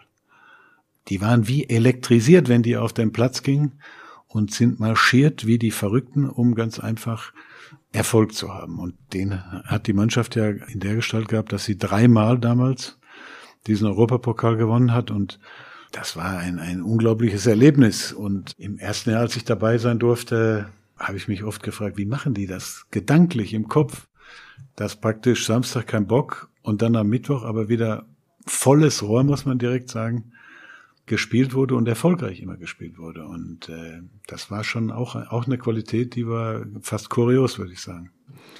Kurios war dieses Spiel am Freitag gegen Schalke auch. Unter anderem auch, weil sie und die komplette Bayern-Führung in einem leeren Stadion alle eng beieinander saßen. Ein Bild, das natürlich durch alle Medien ging, das bei allen TV-Sendern gezeigt wurde und ein Bild, was auch sogar in der Politik für Verwunderung gesorgt hat. Wollten Sie da bewusst ein Zeichen setzen? Wenn wir wollen, dann können wir auch hier beieinander sitzen. Das geht schon alles, trotz Corona? Oder was war Ihre Intention? Ja, ich habe heute Morgen beim Studium der Bildzeitung gelesen, dass der Herr Merz gesagt hat, entweder was Dummheit oder Arroganz. Wir hören mal eben rein. Wir haben das ja, äh, für Sie vorbereitet. Und ich muss sagen, als ich das Bild gesehen habe, habe ich gesagt, Freunde, was ist denn mit euch los? Nein, ich kann es nicht erklären. Der Deutsche Fußballbund hat Regeln und die Damen und Herren halten sich nicht an diese Regeln. Aber ist jetzt überhaupt nicht, weil ich Mitglied bei Borussia Dortmund bin. Das hat damit gar nichts zu tun. Ich würde es sagen, wenn es völlig anders wäre. Aber was ich da gesehen habe, spontan meine, mein Gedanke, Dummheit oder Arroganz? Ich würde sagen, weder Dummheit noch Arroganz, aber ich muss Ihnen vielleicht etwas erklären, was er gar nicht wissen konnte. Und zwar, es hat ja am Dienstag diesen Beschluss gegeben, auf Initiative der Länder hin eine bundesweite und einheitliche Lösung zur Rückkehr von Zuschauern am letzten Wochenende zu haben.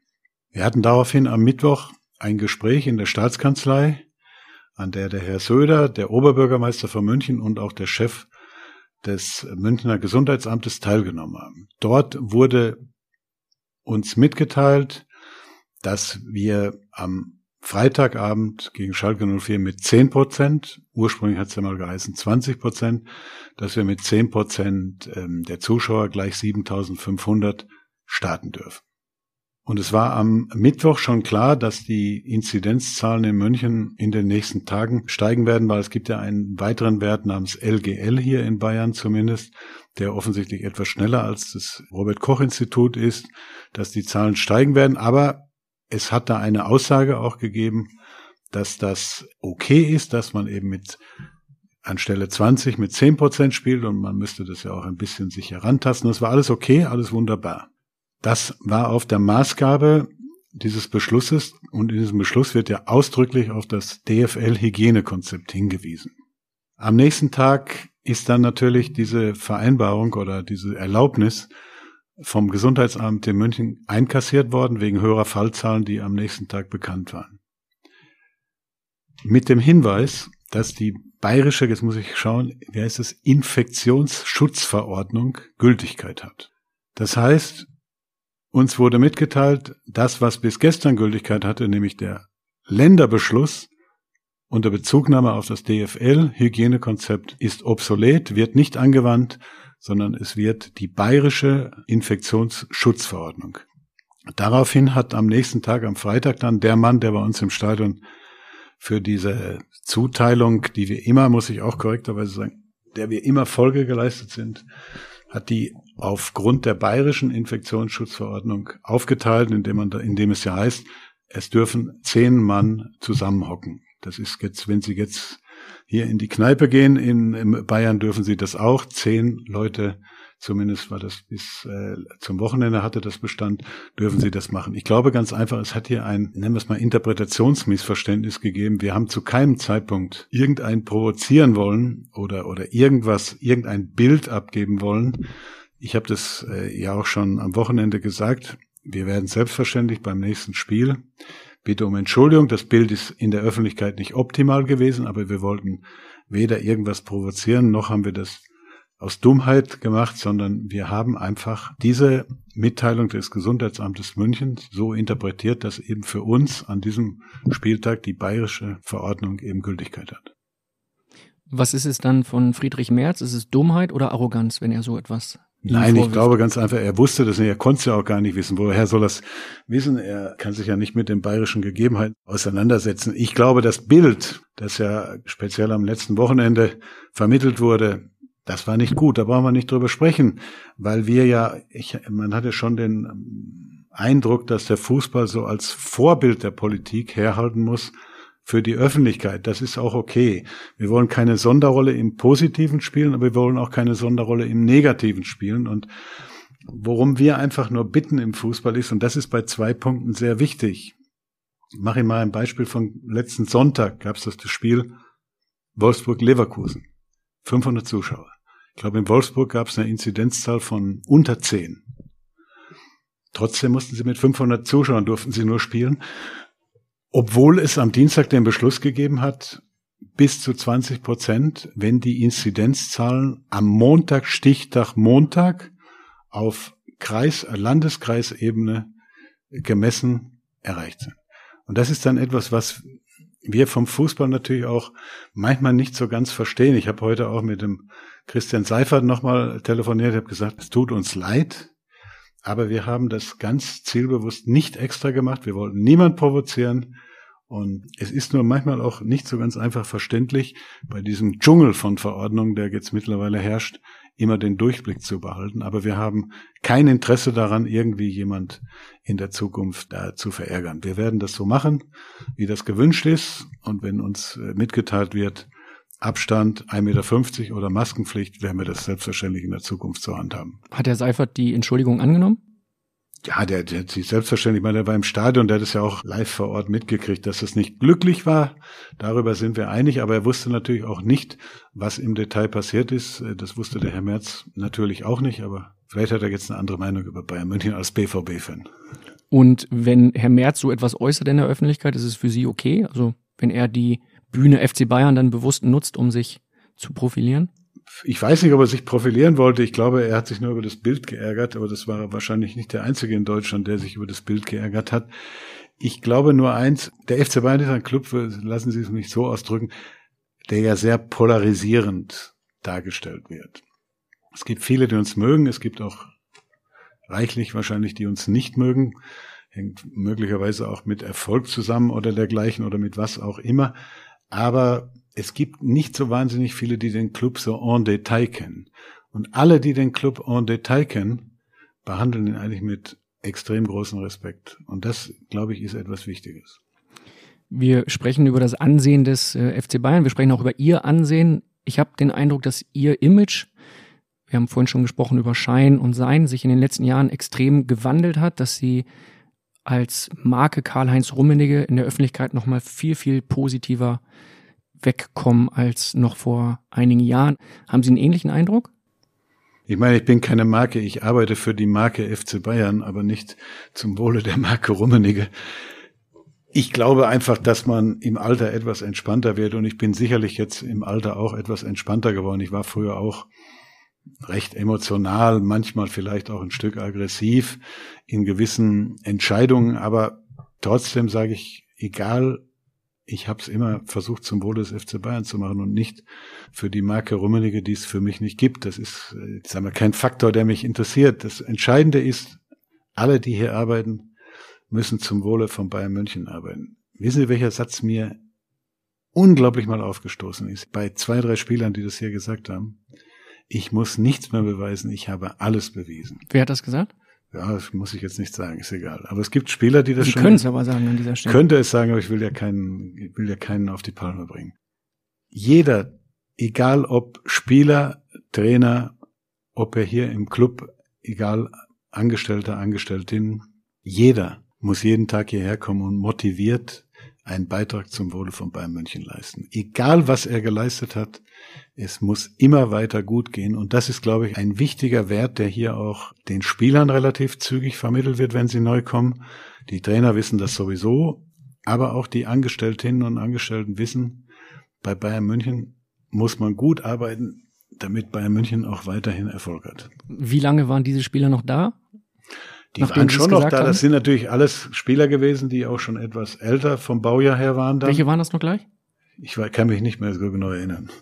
Aber ich glaube, es ist wichtig, wenn du diese Denke hast, dann ist es die falsche Denke. Du musst jeden Tag für das auch gute Geld, das ja insbesondere Spieler verdienen, den Beweis antreten, gut zu arbeiten. Inwiefern war die Zeit, in der Uli Hoeneß in Haft war, für Sie eine Chance, sich freier zu bewegen, sich freier zu zeigen beim FC Wenn ich Bayern? ehrlich bin, habe ich das nicht als Chance, sondern als Aufgabe bezeichnet, die Zeit. Und ich glaube, ich war der Erste, der ihn damals in dieser Justizvollzugsanstalt ähm, besucht hat und ich durfte zwei Stunden bleiben. Nach diesem Besuch klar, was ihn bewegt. Und das war ganz einfach auf den Punkt gebracht. Weiter, das Bayern München, wir waren ja 2014 nach wie vor erfolgreich. Wir hatten das Double gewonnen. Wir hatten äh, das Halbfinale in der Champions League und ich glaube, dann kann man schon auch von einem erfolgreichen Jahr oder Saison sprechen. Aber du hast gemerkt, was das größte Problem für ihn war, er war ein Stück abgeschnitten. Er konnte zwar Fernseh schauen, aber das Fernsehen weiß ja nicht alles, was bei Bayern München intern hier los ist. Und er hat zwei Stunden mit mir nur über Internes gesprochen und dann habe ich schon gemerkt, dass das für ihn unglaublich schwierig ist, ein Stückchen vom Informationsfluss abgeschnitten zu sein. Und ich habe das dann eigentlich so empfunden. Ich bin nach Hause gefahren, unglaublich nachdenklich. Meine Frau hat mich dann noch angeschaut, gesagt, wie war's? Und dann habe ich gesagt, puh, schwierig, weil das gönnt man wirklich nicht mal seinem größten Feind. Das war schon ein Erlebnis, das bei mir ja nachhaltig für Gedankengänge gesorgt hat. Was für Gedankengänge? Ja, wie kann man ihm helfen? Weil du hast gemerkt, er ist schon da eben qua dem Fakt an sich unglaublich konditioniert. Und wie es einem geht, wenn man im Gefängnis ist, glaube das, meine ich, ich hoffe nie, dass mir das widerfährt, aber durch was auch immer. Aber ich kann nur eins sagen, wenn man schon da reingeht in diesen Besucherraum und alles, und dann saß ja am Nebentisch noch ein Vollzugsbeamter, der da geschaut hat, was man da vollzieht oder was man da macht und alles. Und es war schon, puh, kann nur eins sagen, es war ein Erlebnis schwierig. Jetzt muss ich einmal nachfragen. Sie hatten ja mal eine Geschichte 2013, wo Sie Uhren aus Katar mit nach Deutschland genommen haben und seitdem, weil die nicht versteuert waren, offiziell vorbestraft sind. Schießt Ihnen sowas dann durch den Kopf? Grundsätzlich ist es korrekt. Ich habe zwei Uhren geschenkt bekriegt und habe gedacht, geschenkte Uhren muss man nicht versteuern. Bin dann am Flughafen so durch die durch die Kontrolle gegangen und dann äh, wurde ich kontrolliert und dann hat man eben daraufhin habe ich ein Problem gehabt. Waren das beides Ihre Uhren? meine Ohren. Aber wie gesagt, es war ein Geschenk und ich habe äh, nicht gewusst, dass man auch Geschenke versteuern muss. Das ist mir dann dort mitgeteilt worden. Ein Fehler, der mir passiert ist, der auch teuer war. Ich habe eine Strafe dafür gekriegt, eine Geldbuße. 249.000 Euro waren das, glaube ich, ne? Ungefähr, ja, ich glaube. Was war es genau? Ich, ja, ich glaube sogar, dass Sie recht haben.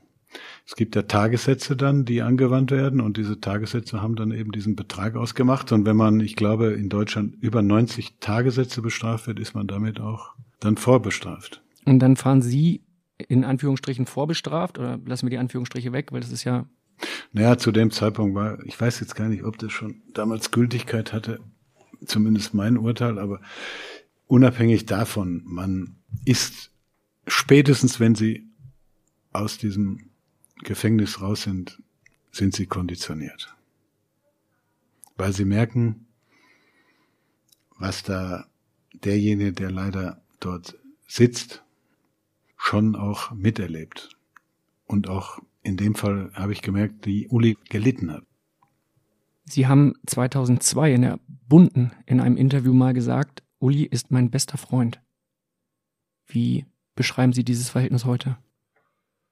Ich habe mit Uli unglaublich viel erlebt, muss ich vielleicht voraussetzen. Wir waren, wir haben ein Doppelzimmer geteilt, als ich hier zum FC Bayern kam. Sein Doppelzimmerpartner Paul Breitner hatte sich gerade nach Madrid zu Real Madrid verabschiedet. Das Bett wurde neben ihm halt frei und wurde mir zugeteilt und ich habe ich habe das eigentlich genossen, muss ich ehrlich sagen. Ich kam aus diesem kleinen Städtchen Lippstadt und lag dann auf mal neben Uli Hönes im Bett und habe dann erstmal gemerkt, äh, in welcher Intensität er lebt. Und der war immer schon auch ein, ja, ich sage mal, neben Fußballer hat er sich immer fürs Geschäft interessiert. Und das war eine lehr unglaublich lehrreiche Zeit, die wir erlebt haben. Und danach wurde er dann ja mein Manager hier bei Bayern München. Wir haben dann meinen Transfer damals von Bayern München zu Inter Mailand, muss man fast sagen, gemeinsam bewerkstelligt. Darüber sprechen wir im, im zweiten Teil des Phrasen. Wir hatten unglaublich, wir hatten unglaublich eine enge Beziehung, muss ich sagen. Und da wir beide relativ meinungsstarke Menschen sind, hat es dann auch schon mal heftige Diskussionen gegeben. Wer kann die Tür besser knallen, Sie oder er? Ich glaube, am besten kann sie Oliver Kahn knallen. Wirklich? Oliver Kahn kann sie am besten knallen. Der hatte mal mit Uli einen Disput. Wann war das in etwa? 2003, 2004, schätze ich. Da war ja schon der Titan, ne? Da war schon der Titan. Und dann war er bei Uli im Büro und ich kann mich noch erinnern, und er war irgendwie so erbost über irgendwas, was Uli ihm gesagt, gemacht hatte, das weiß ich nicht, hat dann die Tür so zugeknallt, dass sie aus den Angeln gegangen ist. Und die ganzen Sekretärinnen bei uns sind zusammengelaufen und waren völlig schockiert, was da passiert ist. Und Uli kam dann schmunzelnd aus seinem, seinem Büro raus und hat dann, habe ich gesagt, was ist los? Hat er gesagt, ja, er spinnt. und zehn Minuten später hat Olli Uli angerufen, hat sich entschuldigt. Dann war es wieder okay. Ist eigentlich die beste Daily Soap, die man sich vorstellen kann an der Siebener Straße, oder? Wenn wir ja, da die, oben Kameras hätten von Bild. Wäre eine, wäre eine interessante Soap für die Menschen da draußen, kann ich mir vorstellen. Manchmal erleben wir als Fußballfans dann ja auch Teile dieser Soap in echt live Beispielsweise, wenn Uli Hoeneß im Doppelpass sitzt und plötzlich über den Alaba-Berater sagt, es ist ein geldgeiler Piranha. Wie haben Sie das erlebt? Ich habe es gar nicht gesehen. Ich habe es mir danach allerdings zumindest seine Passagen angeschaut. Ich habe Sport getrieben um die Uhrzeit und hatte dann aber allerdings mein Handy dabei und habe dann nur gemerkt, dass bei mir in der Hose immer tick tick tick, tick, tick, tick. Es waren dann die DPA-Nachrichten, die kamen im fünf Minuten Takt dann rein. Haben Sie die als Push äh, wegen seiner, ja, ja, ja, und wegen seiner Aussage und dann wegen seinen Aussagen muss man ja direkt sagen. Und gut zugelangt, ne? Und ja, natürlich, er hat sehr ordentlich für Wirbel da im Blätterwald gesorgt an dem und am nächsten Tag. Das entscheidende Kriterium ist, wir haben trotzdem alle ein großes Interesse, dass der Bursche hier bleibt.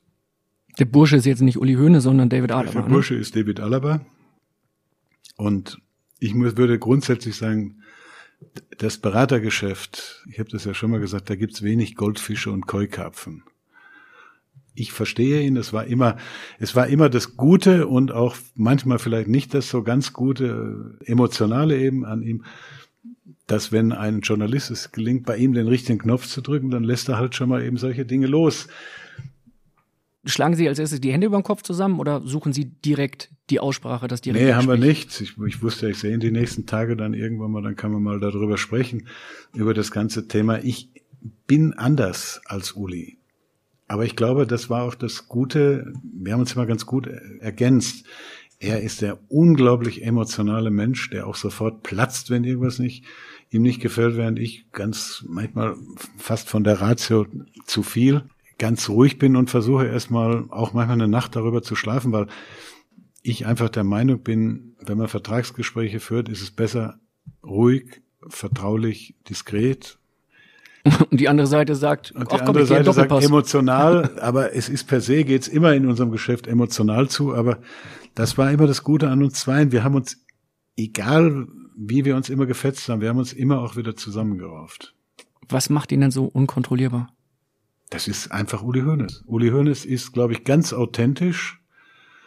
Ich finde, wenn ich in den Medien arbeiten würde, müsste er so etwa wahrscheinlich in einer ganz großen Regelmäßigkeit den Sportmedienpreis überreicht bekommen, weil der liefert den Medien etwas, was ja nicht, nicht wünschenswerter ist, speziell in, in dieser Zeit, in der die Medien ja immer schnelllebiger und, und äh, auch etwas verrückter werden. Uli Hoeneß hätte definitiv einen Preis verdient. Er hat mit dieser Aussage vielleicht auch den Preis für David Alaba ein bisschen hochgetrieben. Ist sowas dann aus Ihrer Sicht schon geschäftsschädigend für den FC Bayern? Ich glaube nicht, dass er den Preis damit hochgetrieben hat. Ich glaube, man hat den Fokus dann eben auf die Vertragsgespräche gelegt und das kann ich in, sagen wir mal, kann ich im Interesse sein der Vertragspartner, weil das erzeugt einen gewissen Druck, aber ich will da jetzt auch gar nicht zu viel erzählen, weil wir sind uns alle einig, was wir wollen und daran arbeiten wir jetzt in hoffentlicher Ruhe gemeinsam dran. Was sind denn so die schönsten Erinnerungen, die Sie haben an die gemeinsame Zeit mit Uli Hoeneß? Ich habe eigentlich eine wunderbare Anekdote habe ich mit ihm erlebt 1999. Champions League verloren erst gegen äh, Manchester United in Barcelona. Ich bin nach dem Spiel, wir waren ja alle schockstarre, in die Kabine und da sah es aus wie nach der Schlacht. Ja, der Sammy Kofur lag unter der Dusche. Die Dusche war auf, er lag, aber die Dusche auf ihn drauf, hat geweint wie ein kleines Kind. Oliver Kahn lag irgendwo in der Ecke. Effenberg, Mehmet, alle waren fix und fertig. Uli hatte einen Schweißfleck vom Achsel bis zur Hose runter. Beide Seiten, werde ich nie vergessen. Er hat immer diese hellblauen Hemden getragen, früher zumindest. Ich glaube heute sogar noch. Alle lagen da völlig fertig. Der einzige, das werde ich nie vergessen, der einzige, der selbst in diesem Moment noch Kontenance gehalten hat, war Ottmar Hitzfeld. Ottmar saß da eins plus, obwohl es kochend heiß war in dieser Kabine, mit Sakko, mit Hemd, mit Krawatte, mit allem. Hat erst kein Wort gesagt. Ich habe mich gar nicht getraut, Hallo zu sagen, weil ich mir gedacht habe, hier hältst du mal besser schön die Klappe jetzt. Und dann habe ich den Uli nur angeschaut, der hat so mit den Schultern gezuckt. Und an dem Abend, als dann das Spiel, als wir wieder im Hotel waren, wurde gegessen. Und dann hat sich auf mal im Laufe des Abends ein, man muss fast sagen, kurioses, verrücktes, fast Fest entwickelt. Der Basler tanzte sogar auf dem Tisch zum Schluss. Und an dem Abend ist der Schwur von Barcelona begründet worden. Und das war ein gemeinsames Erlebnis. Wir saßen da am Tisch, Uli und ich, und vor uns tanzte der Basler da auf dem Tisch. Und es wurde getrunken und auf mal kippte die Stimmung von Schock in Aufbruch. Es war ein unglaublich interessantes Erlebnis und die Mannschaft hat ja dann zwei Jahre später auch die Champions League glücklicherweise gewinnen können, weil ich glaube, wenn wir sie nie, nicht mehr danach so schnell gewonnen hätten, wäre irgendwas in uns allen kaputt gegangen damals. Und das, das war uns klar. Und ich habe sowieso mal eins festgestellt, die prägendsten Ereignisse sind nicht die exklusiv die Siege, die großen Siege, sondern die schweren Niederlagen. Und davon haben wir auch Uli und ich einige erlebt. Und das war immer auch ein Stück Qualität bei uns, dass wir die schweren Niederlagen, die haben uns schwer im Magen gelegen, aber dann irgendwann waren sie verdaut und dann wurde angeschoben. Und ich weiß noch 2012, der Jupp Heinkes war fix und fertig. Und dann bin ich in Urlaub gefahren und wir haben jeden Tag, weiß ich nicht, meine Frau, die ist gar nicht mehr ans Telefon gegangen, weil sie wusste, es war eh für mich. Ich war zwischenzeitlich auch im Urlaub. Uli, Jupp, Uli, Jupp, Uli, Jupp. Manchmal zehn Gespräche am Tag, dass wir gesagt haben, nächstes Jahr. Wir gewinnen alles, was wir dieses Jahr verloren haben, versuchen wir nächstes Jahr zu begradigen. Und da ist angeschoben worden, das war Wahnsinn, muss ich ehrlich sagen. Aber das war eine unglaublich spannende Zeit und wir haben es gepackt. Und äh, wir haben uns natürlich alle für Jupp auch gefreut, weil Jupp, der von uns allen angeschlagenste war 2012, der war, puh, da habe ich mir gedacht, hoffentlich verdaut er das. Der war ja schon damals nicht mehr der Jüngste. Was hat geholfen beim Verdauen? Ist es Rotwein? Ja, ich trinke immer Rotwein. Ich rauche ja auch dann manchmal eine Zigarre dazu oder trinke auch sogar einen Cognac. Alkohol hilft etwas, aber nicht immer, weil am nächsten Tag spätestens kommt der Kater und der ist dann manchmal übler. Jetzt sind Oliver Kahn und Hassan Salihamidzic in der Spur, werden die nächste Generation beim FC Bayern prägen, die nächste Ära vielleicht. Was können Sie denen mit auf den Weg geben? Was können die beiden besser machen als Uli Hoeneß und Sie? Ich bin kein Freund davon, immer nur Ratschläge zu erteilen. Ich glaube, Olli ist ja jetzt praktisch anderthalb Jahre mit mir vorbereitend tätig. Und ich empfinde Olli als harmonisch, loyalen, qualitativ guten Kollegen. Er wird andere Ideen haben als ich oder auch als Uli vorher. Und ich glaube, das ist auch wichtig und das ist auch richtig und deshalb ist er auch hier angestellt worden als mein Nachfolger, weil man muss auch bereit sein, erstmal loszulassen und man muss bereit sein, auch aus einem Kokon herauszukommen ein bisschen. Wir haben jetzt hier unglaubliche Jahre erlebt. Die letzten zehn Jahre waren ja wie geschnitten Brot, muss man ja direkt sagen. Ja. Achtmal deutscher Meister, x-mal DFB-Pokalsieger, zweimal das Triple. Äh, jetzt bist du sogar in, im UEFA Club Ranking Nummer eins, hast Real Madrid, Barcelona und alle hinter dir gelassen. Das sind ja schon die sonnigsten Zeiten, die wir vielleicht beim FC Bayern München jetzt gerade erleben dürfen. Und trotzdem sage ich, muss man erstens bereit sein, loszulassen. Das werde ich, wenn der Tag gekommen ist. Und das Zweite ist, ich möchte ihm gar nicht zu viele Ratschläge geben. Er muss das so machen, wie er das für richtig hält. Das Einzige, was ich mir bisher erlaubt habe, ihm als Ratschlag nahezubringen, ist, schaff dir das größtmögliche Netzwerk an, dass du in diesen anderthalb Jahren, in denen ich noch mit dir gemeinsam hier da bin, machen kannst. Weil Netzwerk ist im, ist im ganzen Leben wichtig, aber insbesondere im Fußball. Und ich glaube, ich werde ihn überall jetzt mitschleifen, hinschleifen, wo er hin muss, zur UEFA, zur FIFA, zum DFB, zur DFL, zu Champions League Sitzungen. Also es ist oft Kernearbeit. Und manchmal kommt man auch nach Hause müde und sagt, also ein Scheißtag, hat's das gemusst, aber Sie es hilft. noch heute mitbringen können in den Fragen. Es hilft. Ja, Olli ist ein interessanter Gesprächspartner. Sollte er aus Ihrer Sicht den Vertrag mit Katar, der bis 2023 läuft, verlängern oder sagen Sie heute, mh, hm, irgendwie passt es vielleicht doch nicht zum Mir San Mir, das den FC Bayern eigentlich prägt? Nein, ich bin absolut der Meinung, dass es ein erstmal werthaltiger Bet äh, Vertrag für uns ist, den wir mit Qatar Airways haben. Und zweitens muss ich auch eins sagen, ich kenne die Leute ja jetzt seit einigen Jahren relativ gut. Und wir haben ja auch durch den Vertrag mit Katar relativ viel Kontakt mit NGOs, mit Politik. Und dieser ganze Vertrag, den haben wir uns nicht einfach gemacht. Der ist nicht so aus der Hüfte geschossen entstanden oder weil wir auch einen, da mache ich auch keinen Hehl raus, ist der finanziell für den FC Bayern sehr lukrativ, sondern wir wollten auch ganz zielbewusst einen Beitrag leisten in einer Region, in der ja regelmäßig Menschen und Arbeitsrechte kritisiert werden, einen Beitrag dazu leisten, dass sich das verbessert. Und egal wann ich in den letzten Monaten mit NGOs gesprochen habe, und die sind ja sehr kritisch in diesem Thema, haben alle mir bestätigt, dass der Fußball in Katar einen positiven Beitrag geleistet hat. Und das von allen arabischen Ländern heute Katar, was Menschen- und Arbeitsrechte betrifft, viel weiter ist als die Nachbarstaaten.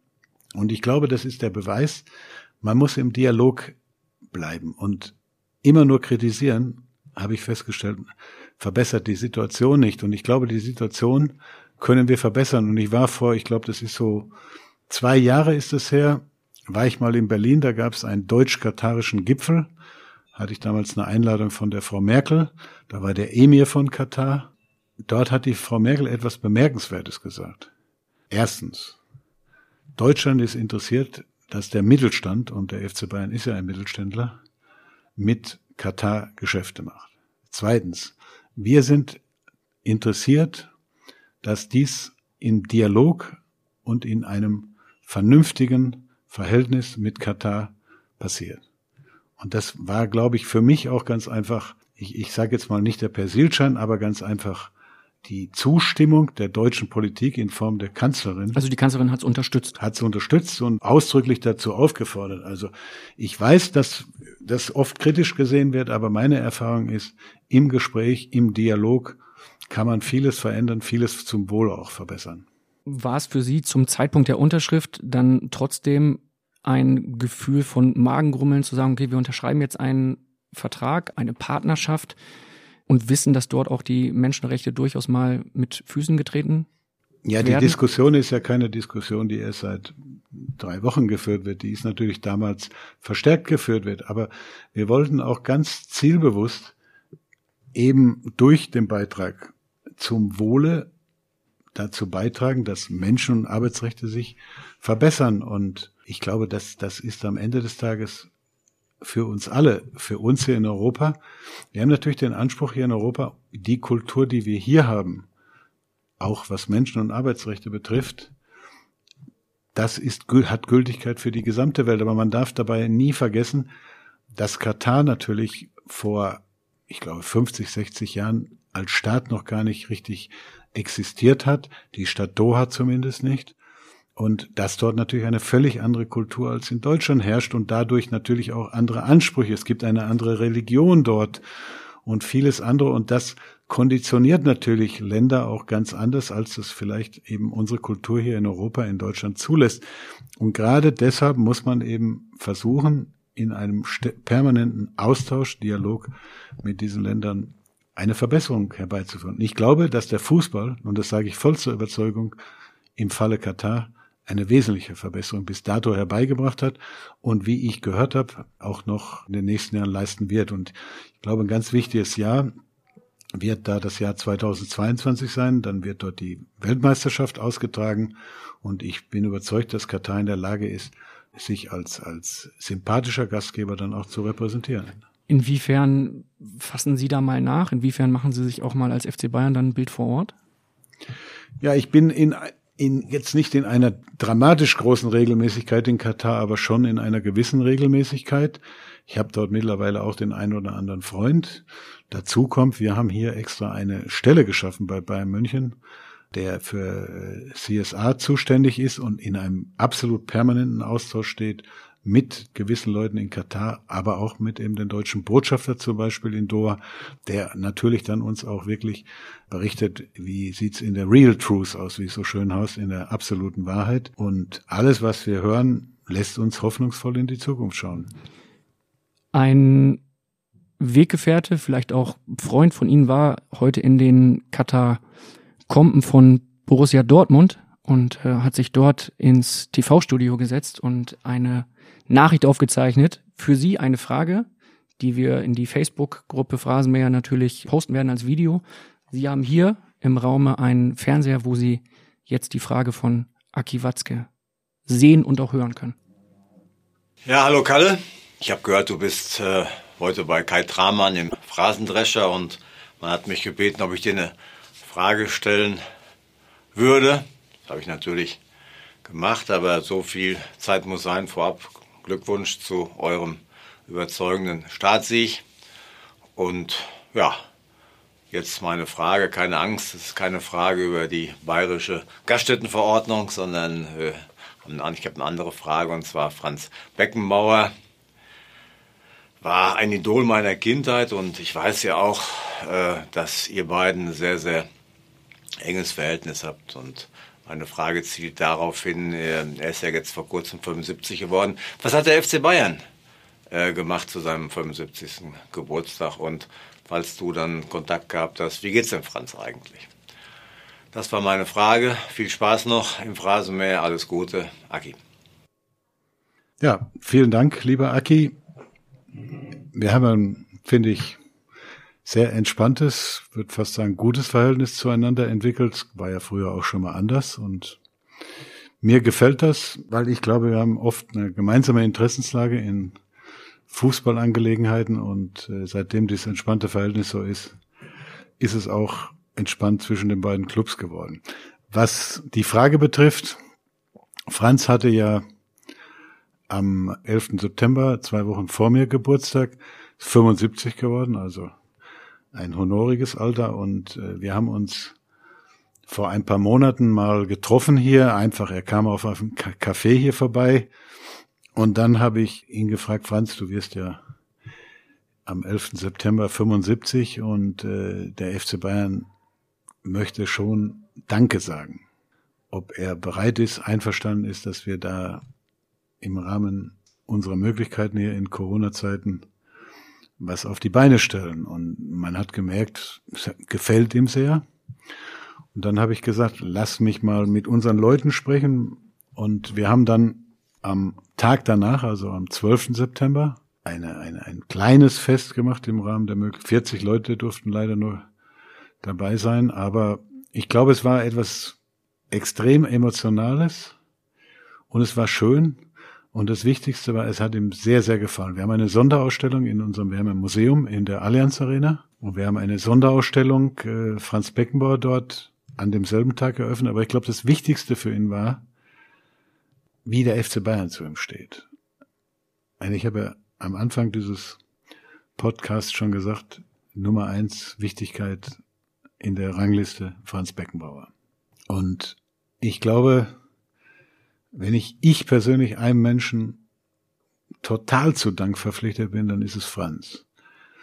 Meine, die Qualitäten auf dem Platz, auch außerhalb des Platzes, die sind ja alle bekannt. Aber was mir an ihm immer so imponiert hat, mit welcher, ich muss fast sagen, Lässigkeit und Eleganz der durch das Leben getanzt ist, muss man fast sagen. Und das war schon speziell in diesen anspruchsvollen Zeiten, die wir auch hatten, 70er Jahre, 90er Jahre, war der ein wichtiger Anker, an dem man sich festhalten konnte und auf dem man auch vertrauen konnte. Und deshalb habe ich das als etwas Selbstverständliches empfunden, dass wir Franz dieses Fest ausgerichtet haben.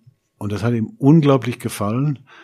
Und er hat mir etwas danach gemacht, was ich auch noch nie von ihm hatte. Er hat mir ein Video als Danke auf mein Handy geschickt am nächsten Tag, einfach nur zu sagen, er möchte sich beim FC Bayern, bei allen, die da eben das Fest ihm gestern ausgerichtet haben, es war am Sonntag danach, bedanken, weil es hat ihm unglaublich gefallen und es waren einige Freunde da, die mit ihm durchs Leben gegangen sind, einige Ex-Kameraden oder auch Leute, mit denen er befreundet ist, ein Günter Netzer und so weiter. Und alle, muss ich sagen, hatten großen Spaß und haben diesen Tag mit ihm genossen und, und es war auch etwas, ich muss ehrlich sagen, wenn wir das nicht gemacht hätten, wären wir schöne Deppen gewesen, wie es auf Bayerisch heißt. Und Franz steht über allem hier.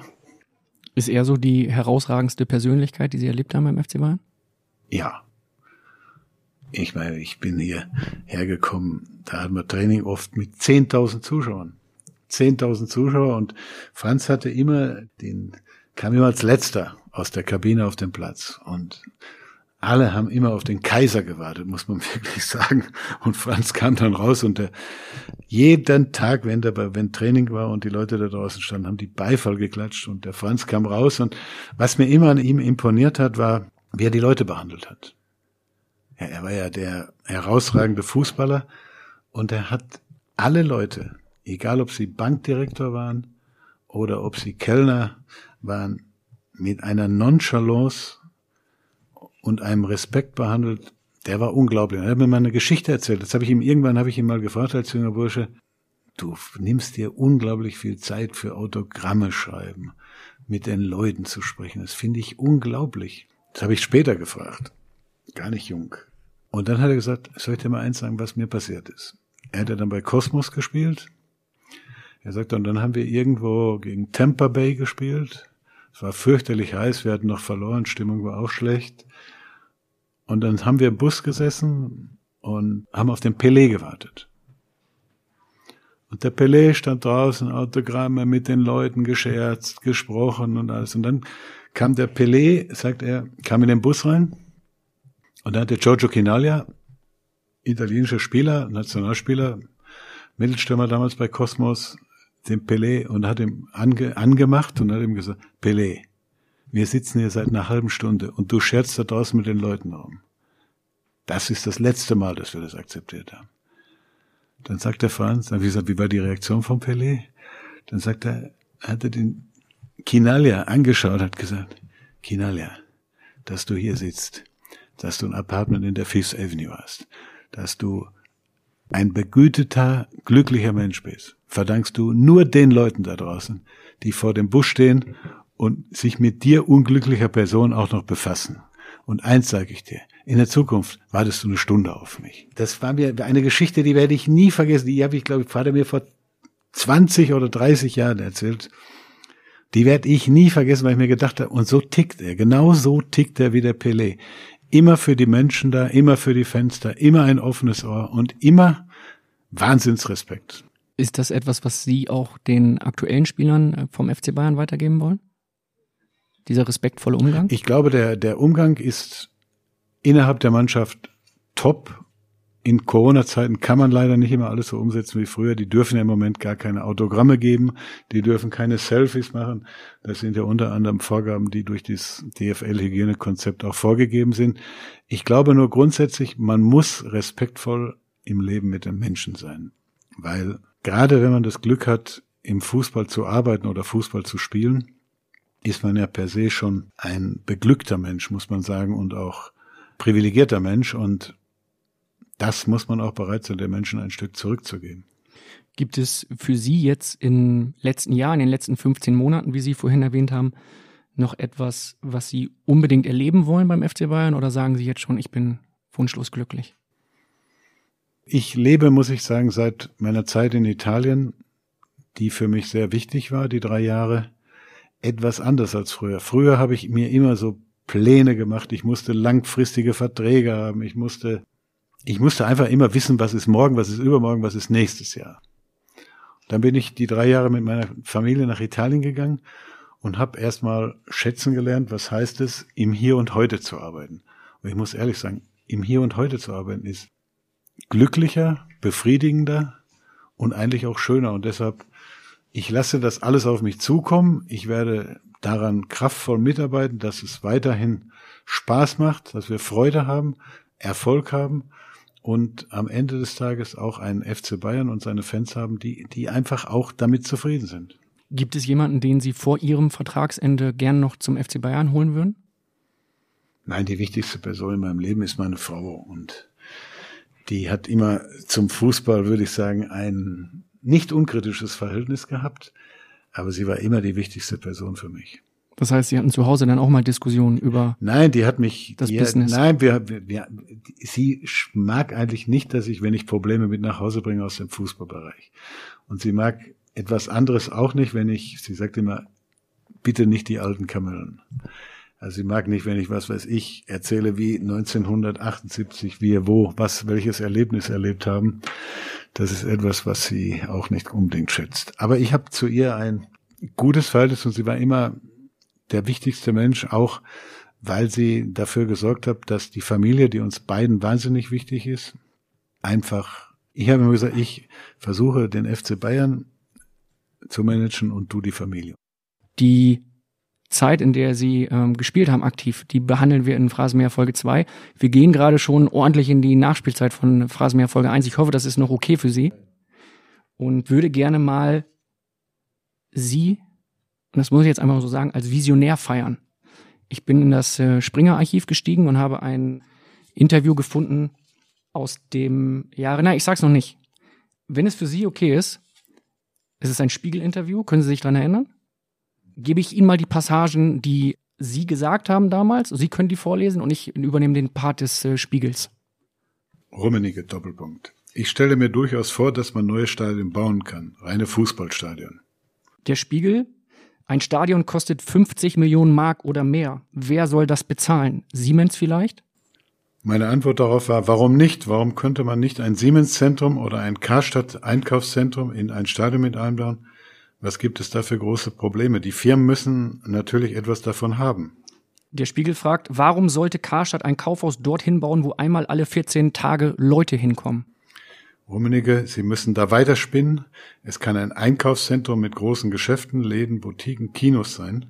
Sie können die Familie mit einbeziehen. Die Frau, die überhaupt kein Interesse am Fußball hat, geht in der Zeit einkaufen, guckt sich Geschäfte an, macht, tut, was sie will.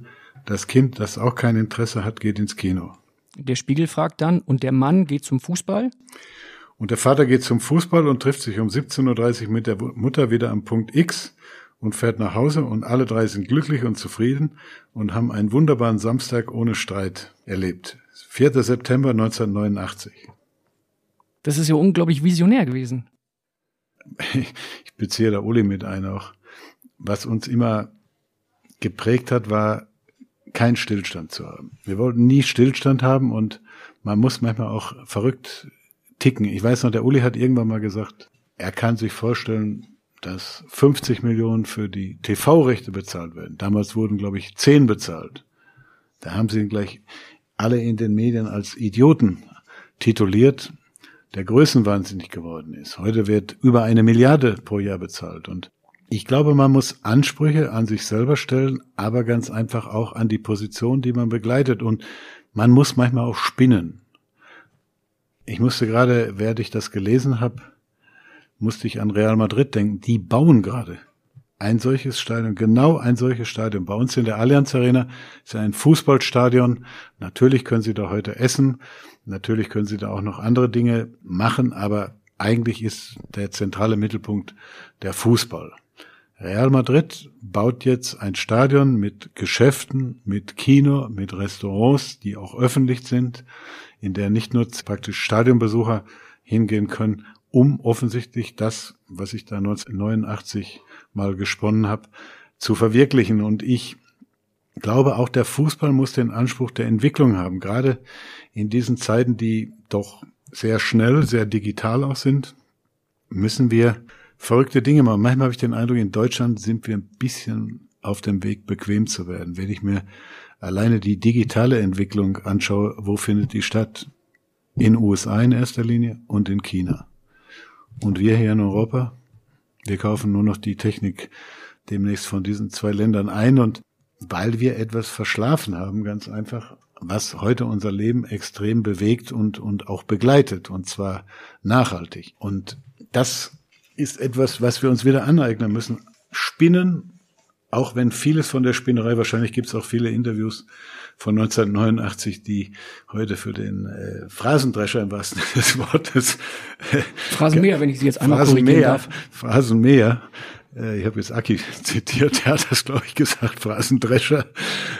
Könnte man in den, in den Schredder reintun, aber man muss manchmal auch verrückt ticken, um dann eben auch verrückte Dinge zu erleben. Jetzt weiß ich auch, wer der Spanier gewesen ist, der zeitgleich mit mir diesen Artikel von 89 im Springer-Archiv äh, gelesen hat. Das war, glaube ich, jemand von Real Madrid dann wahrscheinlich, der sich gedacht hat, komm. Möglich. Ich habe noch ein Interview von Ihnen. Sie haben das jetzt gerade so toll gemacht. Ich kann das jetzt vorlesen, diese Aussage, oder Sie übernehmen nochmal den Part. Wunderbar. Vielen Dank. Rummenigge, wir alle von den Spielern angefangen, deren Gehälter ja bis in irrationale Größen gestiegen sind, über die Clubs bis zu den Verbänden DFB, UEFA und FIFA. Wir alle haben in den letzten Jahren zu sehr ans Geld gedacht. Fußball ist längst kein Millionengeschäft, es ist ein Milliardengeschäft. Und wenn wir weiterhin nur an Gewinne denken, könnte das Produkt Fußball großen Schaden nehmen. Deshalb müssen wir das Rad wieder etwas zurückdrehen. Die kommenden Jahre sollten wir nutzen, um zuerst und vor allem wieder auf die Wünsche der Zuschauer einzugehen. Denn wenn der Fan den Daumen senkt, dann gute Nacht. Von wann stammt diese Aussage? Was glauben Sie? Aus der Hör zu war das ein Interview? Keine Ahnung, schon. Ist es länger her? 2001. 2001. Könnte auch von gestern sein, ne? könnte von gestern sein, aber zeigt, dass wir, ich sag mal, gewisse Irrationalitäten oder Entwicklungen schon damals hatten, die, die ich kritisch gesehen habe. Ich weiß aber noch genau, weshalb ich es gesagt habe. Wir hatten ja 1996 den Fall Bosmann. Und Bosmann war der Startschuss für irrationales Verhalten im Fußball. Und auch da dementsprechende Entwicklung. Er wollte das natürlich überhaupt nicht, was er da losgetreten hat, aber es hat sich daraus einfach entwickelt, interpretiert, in falscher Hinsicht. Und ich glaube, jetzt erleben wir gerade wieder durch die Corona-Krise hervorgerufen etwas Ähnliches. Und es ist jetzt die große Frage. 2001 haben wir diese Irrationalitäten, die den Fußball eigentlich begleitet haben, bis zum letzten März. Ich sage immer 8. März war das letzte Spiel, das ich in der Allianz Arena mit Zuschauern erlebt habe. 75.000 gegen den FC Augsburg seitdem kein Spiel mehr mit Zuschauern. Wir müssen versuchen, was uns 2001 nicht gelungen ist, vielleicht 2020 ein Stück zu korrigieren. Nur, wir machen gerade wieder in Deutschland den Fehler, dass wir glauben, die deutsche Fußballkultur ist in der Lage, diese Problematik, diese, sagen wir, Ratio, die ein Stück dem Fußball abhanden gekommen ist, exklusiv wieder einführen zu können. Und wenn ich dann viele Kollegen Land auf, Land ab manchmal in den Zeitungen lesen, dann denke ich mir, Leute, habt ihr es noch nicht kapiert? Fußball ist ein globales Geschäft. Was meinen Sie konkret oder wen meinen Sie konkret? Ich will da, ich mag es nicht, Leute irgendwie an die Wand zu nageln. Ich meine, die Herren da in Düsseldorf oder Mainz wissen Bescheid. Ich glaube nur, wir finden nur eine europäische Lösung. Und diese europäische Lösung kann nur von der UEFA im Verbund mit dem gesamten europäischen Fußball, also mit den Clubs, mit den Spielern, mit den Beratern, mit den Verbänden gefunden werden. Das ist eine unglaublich große, wahnsinnig schwierige Aufgabe. Und wenn sie einer lösen kann, da muss ich klar und deutlich sagen, ist es nur die UEFA mit ihrem Präsidenten, den ich für sehr fähig halte, Alexander Seferin. Und das müssen wir versuchen. Ich wünsche mir, dass wir ein Stück wieder das Rad zurückdrehen, das in den letzten Jahren nochmal an Geschwindigkeit aufgenommen hat, den Höhepunkt hatte mit dem Transfer von Neymar, 222 Millionen, mit auch dementsprechenden Gehältern, die ja jetzt immer mehr auch in die Öffentlichkeit reinkommen und alles. Ich lasse mich gerne überraschen, aber es wird wahnsinnig schwierig, das sage ich heute voraus, weil wir eine unglaublich breite Interessenslage haben und ob es gelingen wird, diese breite Interessenslage zu bündeln zu einer gemeinsamen, das wird die Zukunft zeigen müssen. Wenn Sie für die Zukunft des Fußballs eine Sache festlegen, eine Sache ändern könnten, wie würde diese Änderung dann genau lauten? Ich glaube grundsätzlich, wir haben innerhalb der UEFA ein gutes Tool namens Financial Fair Play. Ich glaube nur, dieses Tool muss komplett überarbeitet werden, muss stringent, diszipliniert auch eingehalten werden, von den Clubs insbesondere. Und wir müssen eins noch sorgen, wir haben zu viele Spiele in einem Kalender, der immer verrückter wird. Wir müssen einfach ein Stück, ich sag mal, zurück zur Qualität finden. Es war jetzt doch interessant in Lissabon, Viertelfinale, Halbfinale, Finale, drei Spiele. Normalerweise hättest du ja fünf gehabt. Und wenn ich ehrlich bin, haben es doch alle genossen. Ich habe keinen gehört, der gesagt hat, da fehlen uns ja zwei Spiele und das ist nicht gut gewesen. Ich habe nur Leute gehört, die gesagt haben, das war die interessanteste Champions League, die es je gegeben hat. Bis auf das Fehlen der Fans natürlich. Bis auf das Fehlen der Fans, richtig. Also würden Sie sagen, im K.O.-Modus ein Spiel rein? Nein, ich habe mich mit dem, ich habe mich mit dem Alexander Seferin in Lissabon unterhalten und habe gesagt, wie sind eure Erfahrungen? Und dann hat er gesagt, durchweg positiv. Und wir müssen jetzt einen Weg finden hin zur Qualität. Das ist immer schwierig und das sind auch große Worte. Wenn du sagst hin zur Qualität, was bedeutet das? Im Fußball war man ein Stück der meiner Meinung nach falschen Meinung. Quantität ist alles und Quantität sorgt für mehr Einnahmen. Quantität bedeutet nichts anderes als mehr Spiele, mehr Einnahmen. Ich sage falsch. Ich sage Qualität bringt die Einnahmen. Nicht indem wir mehr Spiele in der Gruppenphase machen, nicht indem wir noch mehr Spiele machen, noch mehr Wettbewerbe, auch Nationalmannschaftswettbewerbe vergrößern etc., sondern indem wir die Qualität verbessern. Das, was wir doch in Lissabon aus der Not heraus gezwungen waren zu machen, war doch am Ende des Tages ein Plus. indem wir bewiesen haben, die Leute waren begeistert. Klar, wir waren oberbegeistert, weil wir gewonnen haben, auch noch zusätzlich. Aber ich fand das Format und auch wie die Organisation, wie die UEFA das gemacht hat, top. Das Einzige, was gefehlt hat, waren die Zuschauer. Die habe ich vermisst, als ich da unten auf dem, auf dem grünen Rasen gestanden habe, habe ich mir gedacht, pa, wenn jetzt hier 60.000 Zuschauer noch dabei wären, das wäre das für eine Party, die wir hier hätten heute feiern können.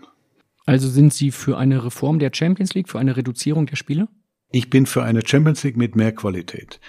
Es wird ja permanent auch. Aber wie kann das erreicht werden? Durch weniger Spiele? Ja, indem man, indem man zum Beispiel in der K.O.-Phase überlegt, ob man nicht das Ende der K.O.-Phase ein bisschen analog Lissabon gestalten könnte. Wenn es vielleicht nicht geht mit den Viertelfinalspielen, dann vielleicht mit den Halbfinalspielen. Das war früher schon mal in der Diskussion. Haben Sie das ja in Severin vorgeschlagen, so in der Form? Ja, ich habe, nein, ich meine, man muss eins klar und deutlich sagen, Alexander Severin, er ist ein guter Präsident mit unglaublich viel Sensibilität für den Fußball und er ist absolut der richtige Mann, hier auch die, die richtigen Weichen für die Zukunft zu stellen. Und ich glaube, das Wichtigste war jetzt erstmal, dass wir, ich betone das nochmal, aus der Not heraus etwas erlebt haben, was gut war. K.O.-Spiele. Haben wir bei der Weltmeisterschaft erlebt. Und also einfache K.O.-Spiele. Einfache K.O.-Spiele. Und man muss überlegen, ob man nicht speziell, wie gesagt, zum Schluss der sogenannten Knockout-Phase, wie es, wie es äh, heißt, ein paar K.O.-Spiele hat. Wir haben schon mal diskutiert, ob es nicht einen, nennen wir es mal, Week of Football geben kann in der Zukunft. Zwei Halbfinalspiele in einer Stadt, das Finale in derselben Stadt. Einfach um ein fußballerisches Highlight zum Ende einer Saison in Europa darzustellen. Und das heißt, diese Week of Football würden Sie befürworten? Alles, was pro Qualität ist, befürworte ich. Ich bin kein Freund von Quantität. Wir haben Spieler hier mit hoher Qualität, da kann man auch, dann muss man nicht einen Kader von 30 Spielern oder was weiß ich haben sondern dann kann man, diese Spieler sind auch in der Lage, mehr zu spielen in der Qualität als, als vielleicht andere. Und diese Week of Football müsste dann nicht unbedingt in Aserbaidschan oder dergleichen stattfinden? Die findet idealerweise im Herzen Europas statt. Das ist für mich persönlich Bremen. Ja, andere sagen London oder München oder okay. Paris oder Madrid. Kann ich, kann ich Kann, aber es sind auch, ich, ich sag mal, äh, man darf nur eins nicht vergessen. Fußball hat natürlich manchmal auch mit Politik zu tun. Da wären wir fast wieder bei Katar, muss, aber da waren wir muss, schon. Man muss manchmal auch einen Beitrag dazu leisten, dass in Regionen, in der der Fußball keine so große Rolle spielt, vielleicht in der Zukunft eine größere Rolle spielt. Und ich habe immer gewusst, was ich nicht kann. Ich könnte zum Beispiel nicht in der einen Verband wie FIFA oder UEFA führen, weil das wahnsinnig viel mit Politik zu tun hat und ich bin kein so ein großer Freund von politischen Entscheidungen, sage ich mal. Können Sie hier und jetzt einmal alle Super League-Diskussionen, die es je gab, ein für alle Mal beenden? Es gab Bestrebungen dazu, da mache ich keinen Hehl raus. Es gab immer wieder speziell aus dem Süden Europas Bestrebungen, so eine Super League zu machen. Ich muss aber vielleicht erklären, warum die gerade aus Südeuropa kamen. Wir haben natürlich alle eine Benchmark in Europa, die namens Premier League. Premier League hat dreimal so hohe Einnahmen wie wir hier in der Bundesliga, wie die spanische Liga, wie die italienische Liga. Und dadurch haben wir natürlich ganz klar immer alle im Transfermarkt einen Wettbewerbsnachteil und dementsprechend, wenn es um die besten Spieler geht am Transfermarkt, waren die Engländer einfach immer in einem gewissen Vorteil. Und die Spanier, Italiener und andere auch noch dazu haben dann natürlich immer äh, diskutiert und haben gesagt, um diesen Wettbewerbsvorteil auszugleichen, müssen alle in einer Liga spielen und eben nicht mehr Premier League plus Champions League oder Serie A plus Champions League oder Primera Division plus Champions League. Der Ansatz war richtig, nur irgendwann hat man dann realisiert, glücklicherweise rechtzeitig, dass das nicht der Ansatz der Fans ist. Die Fans wollen auch nicht immer höher, immer schneller, immer weiter, sondern die Fans mögen ihre nationale Liga. Ich glaube, wenn es ein Spiel gibt, demnächst Dortmund gegen Schalke, dann hat das für die Leute ganz einfach speziell im, im Ruhrgebiet einen unglaublich hohen Stellenwert. Und das mögen die möglicherweise lieber als Dortmund gegen Manchester United. Ich habe immer gesagt, die Champions League ist die Kirsche auf der Torte, aber die Torte per se ist auch etwas, was gut schmeckt. Das heißt, Sie sind gegen eine Super League. Wir sind hier bei Bayern München gegen eine Super League, weil wir glauben, die Super League ist nicht die Lösung des Fußballs, sondern die Super League ist etwas, was die Spitze noch dominanter macht und das kann nicht im Interesse des Fußballs sein. Die Champions League spielt Dienstag oder Mittwoch. Die Bundesliga spielt Freitag, Samstag, Sonntag querbeet. Und ihr Bruder, jetzt schließen wir nochmal den Bogen zu ihrer Familie, ihr Bruder Michael Rummenigge, hat eine Frage, die sie, das ist der Abschluss jetzt von Phrasenmäher Folge 1 mit Ihnen, dann in Folge 2 beantworten können. Es geht, warum auch immer, Sie werden es uns vielleicht verraten in Phrasenmäher Folge 2 hoffentlich, um einen Freitag. Wir hören schon mal rein. Die Antwort gibt's dann in Folge 2. Lieber Karl-Heinz, mal kurze Frage. Warum hast du mich eigentlich, als du noch in Lippstadt warst und dann auch später die Anfangsjahre mit uns bei Bayern München, warum hast du mich immer Freitag genannt? Das war Folge 1, die lustige Auflösung, was sich dahinter verbirgt, warum Karl-Heinz Rummenigge seinen Bruder Freitag genannt hat, die gibt es dann nächste Woche. Dann hören wir Karl-Heinz Rummenigge auch singen im Phrasenmeer. Ich kann dir jetzt schon versprechen, hör rein, das lohnt sich. Und ein kleiner Tipp bis dahin. Abonniere den Phrasenmeer gerne in deiner Podcast-App, denn dann bekommst du immer eine Nachricht, wenn eine frische Folge für dich fertig ist. Nächste Woche ist es wieder soweit. Dann gibt es Teil 2 mit Kalle Rummenigge.